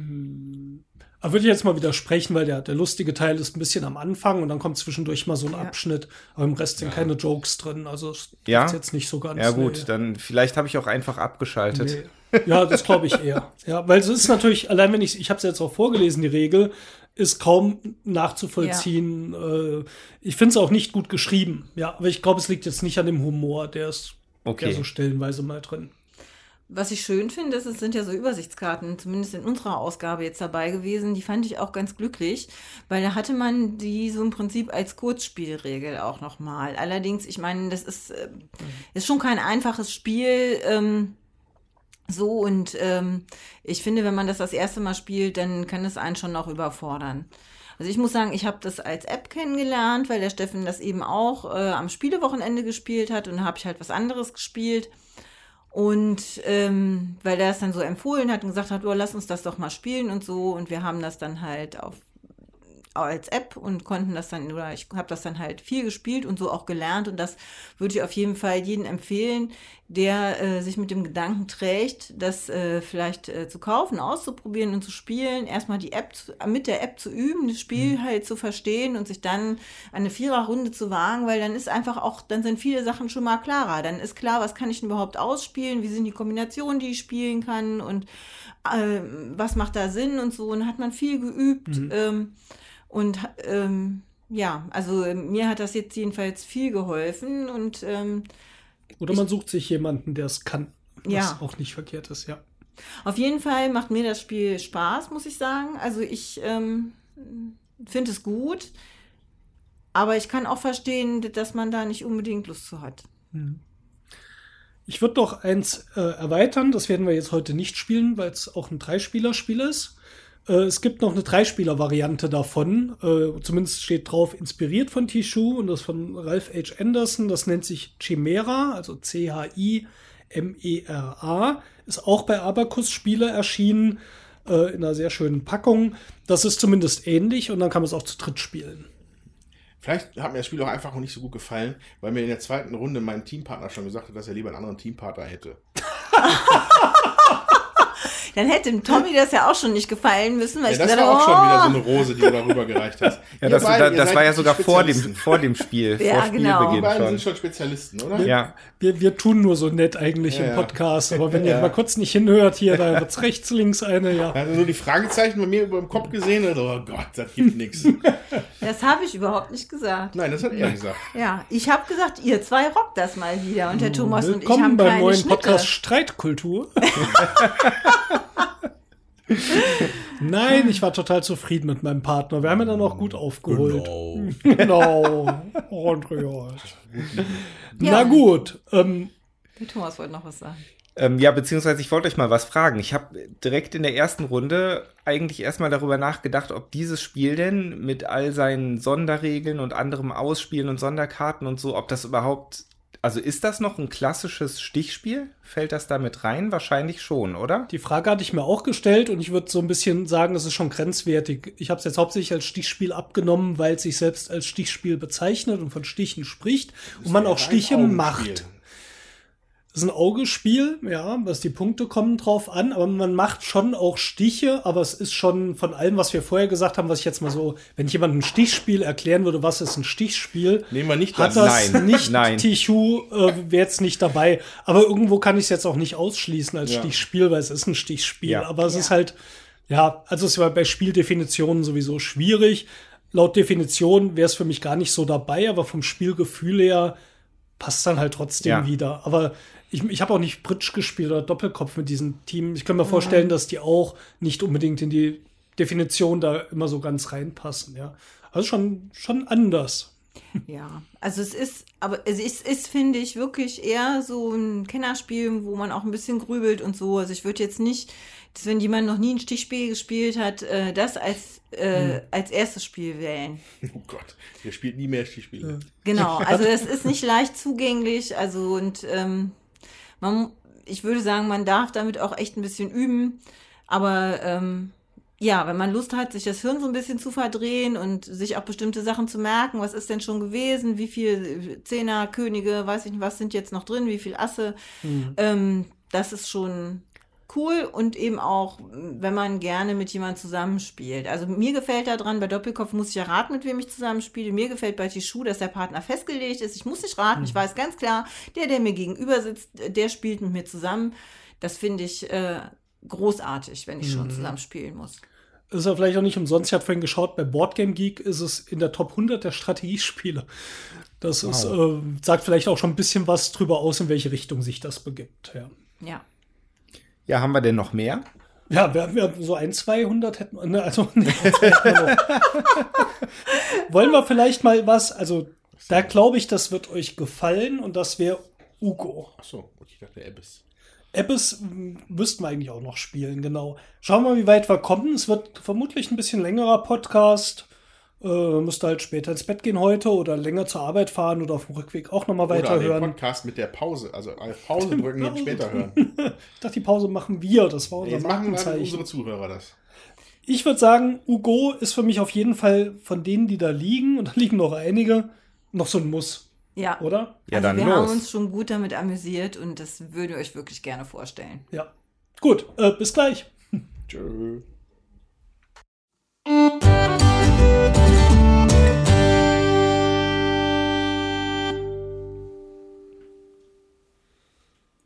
So, Stichspiel die dritte. Wir haben gerade Ugo gespielt, so heißt es, ne? Ja, UGO und das ist erschienen bei Play This One. Da gab es aber, glaube ich, nochmal eine Neuauflage danach. Genau, und die ist von Cosmos, die Neuauflage. Ein Autorentrio von Höxtra oder Huxtra, ich glaube, es waren das äh, Holländer, glaube ich. Mhm. Also H-O-E-K-S-T-R, Huxtra, Jansen und Suidhoff. Ja, Ugo. Ja, also die Ausgabe, die wir haben, die ist so nicht mehr zu bekommen vom Play This One. Also alle, die sich das kaufen wollen, müssen zur Kosmos-Ausgabe greifen. Ah, okay. Ist aber identisch das Spiel, wisst ihr so, das? So wie ich das verstanden habe, ja. Ich habe auch gedacht, das ist ein anderes Spiel, aber nachdem ich das gelesen habe, ist es das gleiche. Mhm, mhm. Ja, ähm, nochmal was völlig anderes. Es ist echt unglaublich, äh, wie viel Vielfalt in die, man in die Stichspiele reinbringen kann. Bei Ugo hat jeder Spieler ein ja, Ländereien vor sich ausliegen, in, also im Prinzip fün fünf Länder, kann man mhm. das so sagen, ja, ne? Ja.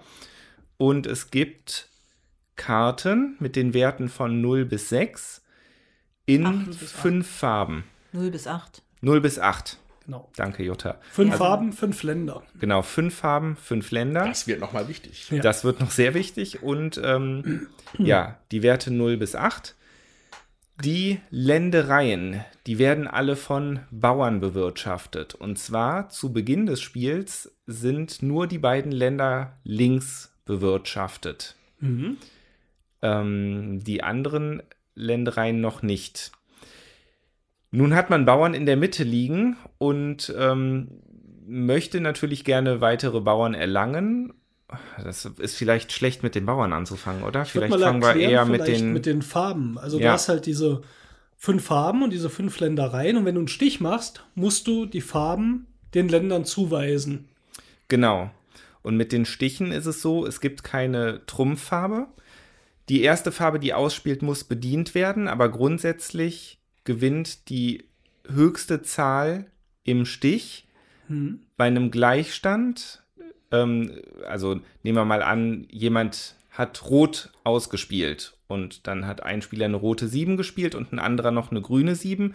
Da würde die rote 7 gewinnen, weil mhm. sie bedient hat. Und ansonsten.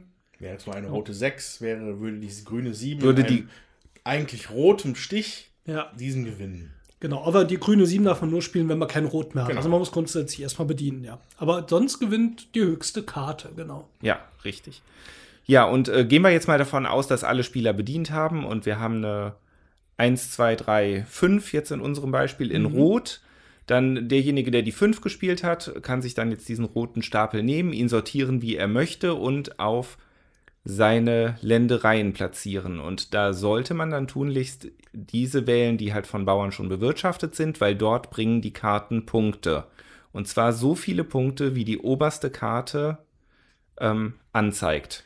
Am Ende des Spiels. Am Ende des Spiels Genau. wohlgemerkt. Also wenn jetzt nach ja. dem ersten Stich, in dem ersten Land lege ich diesen roten Stich hin, die rote 5 liegt oben, hätte ich gerade aktuell 5 Punkte, wenn das Spiel schon zu Ende wäre. Genau. Wenn aber im Zuge des weiteren Spielverlaufs dann nochmal eine rote 6 reinkommt, hat man vielleicht 6 Punkte da Mhm. liegen. Oder kommt eine rote 1 rein, hat man vielleicht plötzlich nur noch einen Punkt da liegen. Genau, jetzt muss man mit jeder zusätzlichen Farbe auch ein zusätzliches Land belegen. Also wenn ich jetzt jemand macht einen roten Stich, aber jemand wirft mir eine blaue Karte rein, dann muss ich die blaue Karte aufs nächste Land legen. Aber ist ja kein Problem, das wird ja auch noch von einem Bauern Genau. bewirtschaftet. Tricky wird's, wenn man jetzt an ein Land kommt, wo das nicht bewirtschaftet wird. Ab dem dritten muss man zwei Bauern aus der Mitte eigentlich drauflegen, damit diese Punkte nachher auch zählen. Bei dem vierten Land muss man sogar drei Bauern aus der Mitte haben und bei dem fünften Land sogar vier Bauern aus der Mitte, damit Karten, die da ausliegen, auch ihren Wert beitragen. Das Hinterhältige ist, wenn irgendwo eine Karte liegt und man hat noch nicht alle Bauern, dann zählt jeder fehlende Bauer fünf Minuspunkte. Und das tut weh. Und das tut weh, wenn man nämlich plötzlich so, eine, so tolle Karten ausliegen hat. Äh, Ich sag mal, in den ersten beiden Ländern macht man einen Stich und man kriegt die drei fehlenden Farben reingeworfen, weil die anderen gar nicht mehr bedienen können. Dann haben wir plötzlich alle fünf Ländereien zu und überall, wo noch ein Bauer fehlt, fünf Minuspunkte. Das sind also, kann schon mal so 20, 30 Minuspunkte sein. Und bei den Karten, die ausliegen, oben sage ich mir, die höchste Karte ist die 8. Bei zwei Ländern weiß man schon, 16 Punkte wäre schon mal recht viel. So, jetzt haben wir nicht erzählt, wo die Bauern herkommen. Genau. Ja. Die Bauern, die, haha, ja. die Bauern bekommt man zum einen durch die, ähm, durch Stiche mit den Zahlen, die man mit den Zahlen 3 bis 7 erlangt.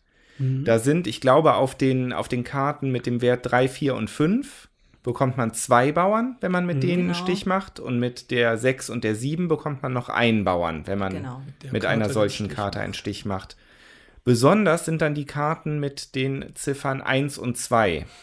Bei der Karte mit der Ziffer 1 ist es nämlich so, dass wenn man diese Karte in einen Stich spielt und jemand, also jemand anderes macht den Stich und er macht ihn mit der gleichen Farbe wie die 1, die man gespielt hat, dann bekommt man einen Bauern. Macht jemand den Stich mit einer anderen Farbe, bekommt man zwei Bauern. Richtig. Das heißt, wenn jetzt zum Beispiel, ich weiß, der äh, Steffen, sag ich mal, hat äh, einen grünen Stich und fängt mit grün an. Ich habe aber keine grüne Karte mehr, aber eine gelbe Eins. Und die anderen zwei äh, haben grün bedient. Und dann kann ich meine gelbe Eins reinschmeißen und kriege dafür zwei, zwei Bauern. Also bei der 1 und bei der 2 ist es so, man muss die in einem anderen Stich unterbringen, den man nicht kriegt. Dann kriegt man Bauern. Genau, Ne? genau. Und dann gibt es halt noch diese Sonderregel. Bei der 2, da kriegt man nur einen Bauern, wenn man in einen andersfarbigen Stich reinspielt. Und das entscheidet immer die Farbe, mit der die als die höchste Karte. Äh, Das heißt, wenn jemand mit einer schwarzen 7 den Stich macht, egal was vorher drin lag, ist es ein schwarzer Stich. Wenn ich jetzt äh, eine rote 2 reingespielt habe, kriege ich einen Bauern. Bei der 1 kriege ich sogar zwei Bauern. Wenn es ein gleichfarbiger Stich ist, kriege ich bei der 1 noch einen Bauern. So. Also ein bisschen kompliziert, aber da kommen die Bauern eben ins Spiel. Die nehme ich mir und die muss ich dann auch von links nach rechts auf meine Ländereien zuweisen. Genau wie ich die gewonnenen Stiche von links nach rechts den Ländern zuweisen kann. Also ich kann nicht woanders anfangen, jetzt das ganz rechte Land schon mal zu bebauen. Es geht also immer von links nach rechts. Wird ja auch keinen Sinn machen, ne? weil Klar. die ersten beiden Länder sind ja schon bewirtschaftet. So, jetzt kann es am Ende des Spiels sein, also man hat manche bewirtschafteten Länder, da liegen Zahlen oben drauf, eine Karte ist oben, die gibt die Punkte. Äh, wenn man irgendwo eine Karte liegen hat und es fehlen noch Bauern, gibt es Minuspunkte pro Bauern. Und es gibt noch eine Sonderregel. Manchmal hat man Land bewirtschaftet, es liegt keine Karte da. Bei den Ländern 3, 4 und 5 sind Zahlen aufgedruckt. Die kriegt man dann sozusagen nochmal als Siegpunkte. Das sind 1, 3 und 5 Punkte. Ja, und ähm, Ja, dann einfach mal vielleicht nochmal so in, dann in die, ins Gameplay selber reingeguckt. Ist halt äh, ein Unterschied zu anderen Trumpfsachen, äh, zu anderen Stichspielen, ist, dass es keine Trümpfe gibt. So, irgendwann habe ich dann äh, gesagt, ich hätte jetzt so gerne einen Trumpf, gibt es aber leider nicht. So, also das sind halt zwei, äh, der, der, die fehlenden Trümpfe und dass man zwar bedienen muss, das aber nicht bedeutet, dass nur die bediente Farbe den Stich macht, sind Aufweichungen von normalen Stichspielen, so würde ich sagen. Das ist nicht so, streng, nicht so streng, hat aber hier einen bestimmten Zweck, finde ich. Weil es geht nämlich auch darum, wie die Bauern platziert sind. So, du hast nämlich auf den unteren und mittleren hast du die Bauern, die du am Anfang gerne haben möchtest. Ne? Mhm. Weil du möchtest dir, möchtest dir sicher gehen mit deinen, mit, deinen, mit deinen Ländereien. Das führt aber im Umkehrschluss also, dass du die Hohen nachher noch auf der Hand hast, wenn du dich, wenn du dem Drang nachgehst, dir Bauern zu besorgen. Ja. So, und mit diesen hohen Karten machst du am Ende dann die vielfarbigen Stiche. Ja. Weil, weil Leute schon sich blank gespielt haben in bestimmten Farben. Und dann geht's halt rapide in die Minuspunkte. Genau, weil du kriegst ja keine Bauern mehr, weil du nur noch die hohen Karten Genau. hast. Ja. Ja. Und ich habe auch nicht das Gefühl gehabt, dass man, also man kann einige Bauern ansammeln, aber ich glaube, alles voll habe ich hat keiner gehabt in der Partie, oder? Ist eher seltener Fall, es Also geht schon aber ja. Sehr, sehr, aber Ja, selten. ist schon sehr selten. Gut, da muss halt auch einer und zwei auf der Hand haben, dann kriegst du sie aber oft nicht mehr gefüllt. Ne? Und ich finde, an dieser Stelle hat das Spiel so ein, so ein, so ein inter- interessantes, also nicht ein Gleichgewicht aufgemacht, eigentlich ist es ja ein Ungleichgewicht, dass du halt, du, du musst, du kannst dich nicht festlegen auf eine Sache. Du musst auch noch auf die anderen, auf die, also du darfst nicht nur auf Bauern spielen, du musst auch noch deine hohen Karten loswerden. Du musst aufpassen, weil du willst sie am Anfang auch möglichst platzieren in deinen, äh, in deinen Ländereien, so, ne? Und also, Ja, wobei du kannst natürlich auch erst Stiche machen, in die Minuspunkte gehen. Das heißt, du legst Stiche auf die Länder, wo du noch keine Bauern hast. Hast aber deine Einer und Zweier noch auf der Hand und versuchst die nachher noch muss aber schon reinzukriegen. reichlich Ne? Einser und Zweier sein dann, ne? Ja, Ja, also am besten ist es wirklich, man hat ein Blatt, wo man hohe Karten hat, so drei, vier und drei, vier, Einser und Zweier. Man hat ja auch nur zehn Karten. Das ist super. Ich hatte jetzt zum Schluss ein Blatt, das war für mich schlecht. Ich hatte viele hohe Karten, keine Eins, keine Zwei oder nur eine Eins. Und äh, dann auch viele von diesen Mittelkarten, Fünfer und Sechser. Ja, die sind ja echt blöd, weil wenn du Pech hast, kriegst du damit einen Stich. Und wenn du Unglück hast, ähm, hast du dann auch dann noch so viele unterschiedliche Farben, du wirst sie nicht wirklich los. Also das ist, finde ich, echt blöd, so diese mittleren. Vorher hatte ich auch ganz häufig ein Blatt, wo ich ein paar hohe und viele niedrige hatte. Da, äh, das kann man irgendwie ganz gut managen und verteilen. Ja, genau. Das war auch noch ein wichtiger Punkt, Jutta. Ich weiß gar nicht, ob wir das gesagt haben. Man spielt immer mit zehn Karten. Ne? Hat, genau. wir, Und sind immer auch, ein, ja, jeder Spieler hat zehn Karten, die restlichen Karten kommen raus. Das waren, glaube ich, sechs Stück, ne? Fünf. Fünf waren übrig. Ein bisschen seltsam ist, dass wenn man mit drei Spielern spielt, auch jeder zehn Karten kriegt und dann fehlen aber 15 Karten im Spiel, was natürlich viel beliebiger macht, wenn man überhaupt nicht mehr Ja. weiß, was drin ist. Also die fünf Karten, die fehlen, weiß man eh schon nicht, ob jetzt ein Achter oder eine Eins fehlt. Eins meist nicht so wichtig, aber ein Achter drin ist, das will man eigentlich gerne wissen. Bei 15 Karten ist mir das zu viel, deswegen spielen wir es, wenn dann auch gern zu viert. Ja, also Ja. das wäre jetzt genau der nächste Punkt gewesen, den ich hätte sagen wollen. Das Spiel ist halt äh, im Vergleich zu Tichu, ja? Tichu hieß es so, ja, ne? Ja. Ja. Mein, mein Gehirn fühlt sich so ein bisschen an wie so durch einen Mixer gezogen gerade. Weil, während du bei Tichu noch viel grübeln kannst und musst, damit du da weißt, wie, wie die Züge gut sind, ist hier halt tatsächlich ein relativ großer Anteil Glück mit drin. Ja. Das kann man nicht anders sagen. Ja. Äh, weil du kannst nicht davon ausgehen, dass die bediente Farbe dir jetzt wirklich hier alles bringt. Du kannst nicht, okay, ich habe hier einen Trumpf, da kannst du nicht mit planen. Und eben die Karten, die raus sind. Das ist nicht unerheblich. Bei 1 bis 8 und dann fehlen auf einmal davon 15 Karten. Äh, wow, total asymmetrisch dann ja. im Endeffekt, ne? Ja. Ja, das stimmt, also das stimmt auf jeden Fall, wobei es definitiv jetzt kein reines Glücksspiel Nee. ist, würde ich sagen. Ja, also ich meine, ich hatte ja mal wieder äh, das Vergnügen, in der ersten Runde rauszukommen und habe dann direkt mal minus 35 Punkte gemacht, wenn ich mich 22. Minus 22. Ja, aber also ich also mir, mir, mir fehlten sieben Bauern. Ah ja, okay. Das wurde dann halt durch ein paar Punkte habe ich ja gemacht, aber Hm. ja. Ähm, das, also das, das war schon sehr traurig, hat sich auch nicht gut angefühlt.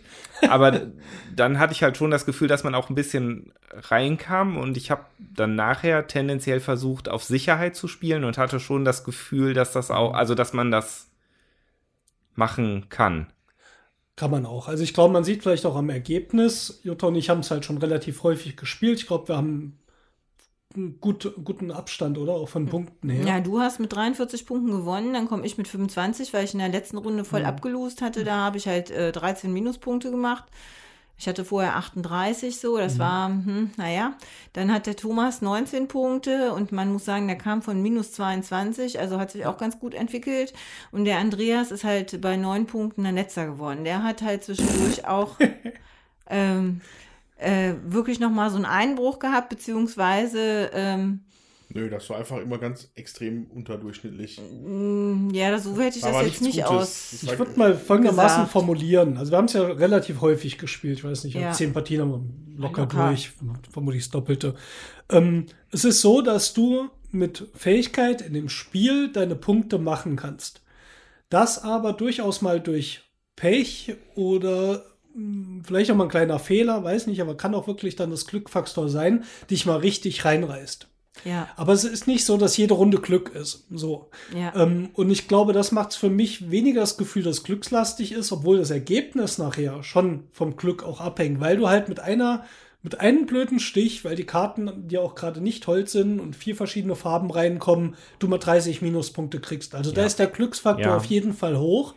Aber er ist nicht Ja. in jeder Runde so hoch. Also ich habe so generell bei dem Spiel das Gefühl, ich könnte es unter Kontrolle halten, bis mich das Spiel an einer Stelle mal wieder vom Gegenteil überzeugt. So ist irgendwie, wie sich das anfühlt. Und das ist eine ganz coole Mischung, weil ich mag diesen Glücksfaktor, der auch nicht unerheblich ist, aber er ist nicht irgendwie so dauerhaft, finde ich, präsent, sondern Das es ist zwischendurch reißt sich mal einfach blöd rein, da hast du Pech gehabt und das kann dich auch das Spiel kosten oder dich weit zurückwerfen, deswegen hältst du das auch offen. Also es ist so eine Mischung. Definitiv ein harter Glücksfaktor drin, aber nicht irgendwie so omnipräsent, so dass du das Gefühl hast, ja, ist egal, was ich mache. Ah ja, ich habe jedenfalls, also ich finde, es ist auch, hängt da deutlich davon ab, äh, was für Karten man äh, zu Beginn hat. So habe ich jetzt von einer Farbe nix, äh, zum Beispiel, oder ähm, habe ich viele Einser, viele Zweier, dann, dann weiß ich, dann kann ich ein bisschen austarieren, wie spiele ich denn am besten, weil es ist ja grundsätzlich so, ich muss auf jeden Fall bedienen. Das ähm, schränkt für mich den Glücksfaktor auf der einen Seite ein, auf der anderen Seite muss ist auch ja muss ich gucken, wie sind denn meine Karten und wenn ich ähm, Karten auf die Hand kriege, die irgendwie relativ unausgewogen sind, sage ich mal immer so im Mittelschnitt, dann ist es äh, dann ist das auch echt schon doof und schwierig zu spielen. Ja, ähm, also was mir zum Beispiel hier auch, also, ne, wie gesagt, diese un bisschen Unplanbarkeit, äh, was mir hier gut gefallen würde, wären halt Sachen, die Tichu halt hat. Das, wie hieß es, Schubsen, Schubbern, Karten rübergeben. Fände Ja. ich schon mal toll hier. Mhm. So, damit du es ein bisschen, bisschen, bisschen durchsortieren kannst. Äh, und ja, ich hätte ja immer noch gerne Trumpf, aber den gibt es hier halt leider nicht. Ähm, aber das Wichtige ist ja, auch wenn ich wirklich äh, nicht, nicht gut abgeschnitten habe in der Partie, ich hätte dann danach direkt nochmal spielen können. Also, weil das läuft eigentlich fluffig runter. Äh, man kann sich halt mal amüsieren darüber, dass es bei anderem auch mal schief geht. Und äh, es hat mir halt es hat mir Spaß gemacht, das, das, auch wenn es halt nicht so glänzend gelaufen ist. Und das ist ein gut, das ist ein positives für, den, für dieses Spiel. Ich weiß auch gar nicht, ob es keinen Trumpf hat. Es hat halt keinen Farbentrumpf. Aber du hast mit Achtern und Siebener schon irgendwie eine Trumpffarbe. Ja, du kannst ja auch bei anderen Spielen mit dem Trumpf nicht, wenn du bedienen musst, nicht unbedingt den Trumpf spielen. Und hier sind die hohen Karten so deine Trümpfe. Und die Ja. haben halt unterschiedliche Farben. Aber ich finde, die haben das ja. Ich heb mir die auf, wenn ich später noch mal reinstechen will. Und da hole ich mir mit der Acht meistens auch den Stich. Auch dann unabhängig von der Farbe. Ja, vielleicht hätte ich einfach nur gerne mal Achter gehabt. Kann auch sein. Ja, das kann sein. Und dieses mit den Sechsern, äh, das ist wirklich schwierig, wenn du so diese Mittelkarten hast. Aber generell ist bei dem Spiel so, dass wenn ich nicht das geeignete Blatt hab, ich durchaus eine Strategie fahren kann, indem ich versuche, gar nicht viel Punkte zu machen. Was meistens schon dazu führt, dass ich auch nicht viel Minuspunkte machen kann. Und das ist für all diese vier Runden, die wir spielen, das haben wir eben noch nicht gesagt, äh, vier Runden werden gespielt. Manchmal einfach die Strategie, wenn das Blatt nicht gut ist, sich so ein bisschen rauszuhalten und gar nicht zu versuchen, jetzt Stiche zu sammeln. Weil wenn du Stiche sammelst, bist du auch immer an dieser Grenze, die, die anderen Ländereien zu besetzen, wo du die Minuspunkte kriegst.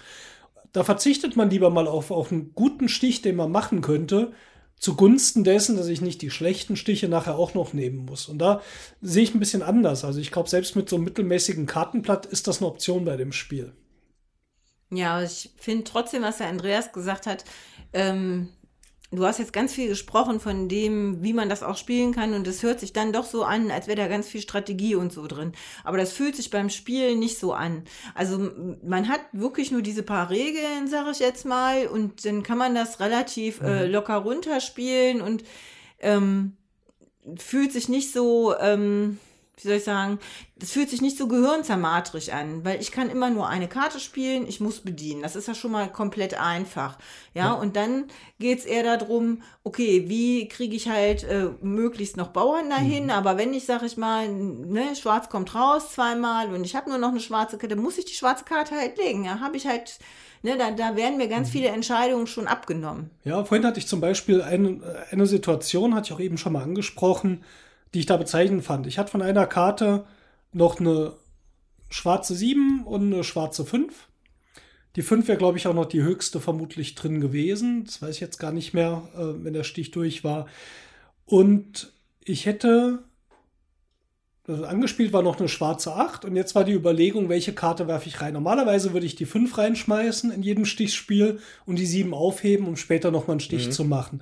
Und an der Stelle fiel mir auf, dass durch dieses Regelwerk ich hier jetzt anders vorgehe, sondern ich habe die 7 reingeopfert. Ich weiß, da mache ich meinen Stich nicht mit, aber die Chance, dass ich mit der 5 nachher einen Stich nehmen muss, den ich nicht will, ist deutlich geringer. Und, und das meine ich, ist so, so ein bisschen das, wo ich meine, wenn, wenn man sich darauf einlässt und da umdenkt, hat man schon mal wieder eine Möglichkeit, auf das Spiel zu reagieren. Und selbst wenn du mit der 5 dann den Stich noch nehmen musst, bringt dir die 5 noch mal zwei Bauern. Dann bringt sie also mir noch mal zwei Bauern, ja. genau, weil auf, ja. dem, auf der 5 zwei Bauern drauf sind. Äh, das hätte mir zumindest eine Länderei an der Stelle noch voll gemacht. Die nächste wäre vermutlich trotzdem schief gegangen. So. Ja, oder hm, ja. ja es, ist halt, es ist halt genau, also es ist halt gut verteilt, die mhm. Mechaniken dass sich das halt irgendwie immer in so einer, in so einer Waage hält. Ja. Dass man sich nie ganz sicher sein kann, das ist jetzt genau das Richtige. Mhm. Ähm, ja, es ist einfach geschickt gemacht, das Spiel. Ja. Kann ich anders sagen. Finde ich auch nochmal als Fazit, hatte ich glaube ich noch nicht gesagt, ich stehe total drauf. Ich finde Ugo ein klasse Spiel äh, zu viert. Zu dritt würde ich echt gucken, ob es nicht eine Hausregel gibt. Das gefällt mir nicht, dass diese 15 Karten unbesehen rausgehen. Das, dann fühlt es sich für mich wirklich beliebig und zufällig Anderthalb an. Farben können einfach komplett raus sein. Ja, das ist, äh, ja, oder die 7, 8 fehlt und du weißt nicht, dass die 6 deine höchste ist. Das finde ich dann schon ein bisschen unschön, das gefällt mir nicht. Äh, da gibt es vielleicht auch eine andere Möglichkeit, vielleicht die 8 rauszunehmen oder so, wobei das mit den Bauern vielleicht wieder schwierig. Na gut, ich will jetzt keine Regeln erfinden, so on the fly, aber mit, die, mit vier Spielern finde ich es einen guten Ticken besser als zu dritt da muss man sich halt drauf einlassen, dass es einfach auch mal, dass man keine, keine Anhaltspunkte hat, wie das Spiel gerade steht, weil so viele Karten raus sind. Aber ansonsten war ich damals schon total geflasht. Ist auch ein Spiel, das doch regelmäßig doch nochmal auf den Tisch kommt, ja. Ähm, ich würde sagen, das wird jedes Jahr mal wieder gespielt, kam raus, weiß ich gar nicht. Aber haben sicher schon drei, vier Jahre. Ich glaube ne? 2012, aber du musst mal gucken. Ja. Also auswendig weiß ich auch mhm. nicht. Es wird ja draufstehen. Sollte ja auch mal Druids spielen. Druids, ja. Was du von Druids erzählt hast, das äh, klingt tatsächlich ja. schon ein bisschen ähnlich, außer dass man sich hier mit dem Bauern noch retten kann. Ne? Ja. Ja, ich sehe es jetzt, ist jetzt auch nicht so wichtig. Aber ist schon ein paar Jahre alt und ähm, kommt doch immer mal wieder auf den Tisch und gefällt eigentlich jedem, mit dem wir es spielen, oder? Kannst du dich an eine Runde erinnern? Wie man gesagt hat, das gefiel mir nicht. Nee, das kam immer nicht. gut an. Ne? Ja. Ähm, also ist auf jeden Fall eine Empf Empfehlung. UGO, Ausrufezeichen, Ugo, heißt das. Und ähm, ja, ein schönes Stichspiel. Ähm, ja, also man hat es ja vielleicht schon rausgehört, mir hat es eigentlich jetzt auch gut, gut gefallen. Ich würde das auch auf jeden Fall noch mal spielen. Punkt. Punkt. Nur nicht mehr heute. Nur nicht mehr heute. Ja, da käme jetzt drauf an, aber das. also viele, Spich, viele Spichstile. Hm? Ja, man hört's. So, ich äh, übergebe das Wort an Andreas. Ich weiß nicht, also, das ist halt, wir haben da, ich weiß nicht, meintest du das mit dem Effekt? Das, mit, das mit Stichstiele, ja. ja okay. Also wir haben gerade erfahren, dass so viel Stichspiele hintereinander zu spielen, das Gehirn echt belastet. Ja. Weil manchmal auch kleine Regeländerungen, wie hier, dass man zwar bedienen muss, aber auch mit einer Karte, die man reinspielt, die nicht zur Farbe passt, einen Stich gewinnen kann, so viel ändert, dass dieses Stichspiel um Stichspiel, was wir jetzt gerade hier gemacht haben, das Gehirn echt fordert. Ja. ja. Gehirn ist jetzt schon durchgemixert, da geht gar nichts mehr gefühlt. Äh, äh, Spielsticher und äh, Stielsticher. ähm, wir haben jetzt hier noch so einen Berg. Da wäre jetzt die Frage, ob wir nicht vielleicht auch noch eine zweite Episode in Zukunft mal machen. Weiß ich nicht. Ja, wie wäre es denn draußen, liebe Hörer? Ähm, schreibt uns doch Facebook, Website, Twitter, wo auch immer ihr mögt. Googelt einfach mal nach Würfelwerfer. Sagt uns Bescheid, wird es euch interessieren, dass wir vielleicht auch zeitnah oder auch, auch mal im Jahr eine zweite Folge mit Stichspielen machen. Wir haben hier noch eine schöne Auswahl liegen, auch von schönen Stichspielen, so viel weiß ich. Aber es ist tatsächlich, äh, ich glaube, für heute genug. Der Podcast ist auch schon XXL. Eindeutig. Wir sind ja auch schon relativ lange, ein bisschen über unsere zwei Stunden Maximum, die wir sonst haben. Interessiert es euch, weil nochmal so eine Folge Stichspiele, sagt uns Bescheid. Auf jeden Fall ist das Thema noch nicht erschöpft. Das, das hat mir das jetzt hier heute noch mal mehr verdeutlicht, Ja. was es denn da alles für verrückte Ansätze gibt, für, um, die, um Ja. ein Stichspiel zu spielen. Genau. Ja. Dann könnte man natürlich auf die Erklärung äh, ein bisschen verzichten, was Stichspiele sind. Das könnt ihr in diesem Podcast schon gehört haben. Da können wir dann einfach vielleicht mal vier noch hinterher schieben. Ähm, ja, Noch viel schnell davon- durchmixen. mal viermal das Gehirn durchmixen lassen. Genau. Ja, dann bleibt uns ja dann uns einfach nur noch zu bedanken fürs Zuhören. Ja, Und vielen meine Dank. Ansprache zum Freitag muss ja eigentlich auch kommen, ne? Ja, aber die können die Genau. Hörer sich jetzt auch denken. Die kennen die alle auswendig. Ja, Vielleicht Ich mein, auch ein vor paar 30 neue. Jahren- Liebe Hörer. Nein, nein, nein, nein das muss, ich muss näher ans Mikro dann. Ja, ah ja. Liebe Zuhörer, wenn ihr auch einen Stich habt. nein, also das Übliche. Ne? Falls ihr uns bei iTunes bezieht, würden wir uns sehr freuen über ein positives Review mit äh, fünf Sternen. Äh, ich habe gehört, das ist auch die offizielle äh, beste Dekoration für eine Audiokassette. Ähm, Gebt uns diese fünf Sterne, das wird uns sehr helfen in den äh, iTunes-Charts und dann würden wir noch mehr tolle Zuhörer wie euch bekommen. Das war doch mal nett gesagt. Richtig. Ja, und wenn ihr Kommentare abgeben wollt und uns liken wollt, könnt ihr das natürlich auch bei Facebook tun. Genau. Oder uns auch einfach mal auf Twitter Hallo sagen. Wenn ihr mögt, uns auch folgen. Und äh, lasst uns vielleicht auch mal wissen, was ihr noch so an Stichspielempfehlungen habt. Vielleicht gibt es auch noch was Neues für uns. Wir lassen unser Hirn auch gerne noch mal ein bisschen durchdrehen. Und wir mögen Stichspiele. Wir stehen Ja. da schon ziemlich drauf. Es war eigentlich, glaube ich, das erste Kartenspiel, was wir hier wirklich so als Podcast-Thema hatten. Kann das sein? Haben wir sonst immer Brettspiele gehabt? Ja, Ja, bei, bei den Piraten hatten wir halt auch dann schon Kartenspiele mit drin, ne? Aber Genau. Da hatten wir natürlich hier unser Yo, Sky Kings. ho, ho. Sky Kings, genau. Sky King. Ja. Das haben wir da schon was ja auch ein durchgesprochen. Stichspiel Das ist. wäre heute sicher definitiv dabei gewesen. Wer das noch nicht kennt und noch ein schönes Stichspiel sucht, dem empfehlen wir nochmal unsere Episode zu den Piratenspielen. Der Äh, Podcast. Genau. Ähm, da könnt ihr zu Skull King noch unsere Meinung hören. Ja. Ja, in diesem Sinne, vielen Dank, dass ihr dabei wart. Wir freuen uns aufs nächste Mal und verbleiben. Eure Würfelwerfer. Tschüss. Tschüss.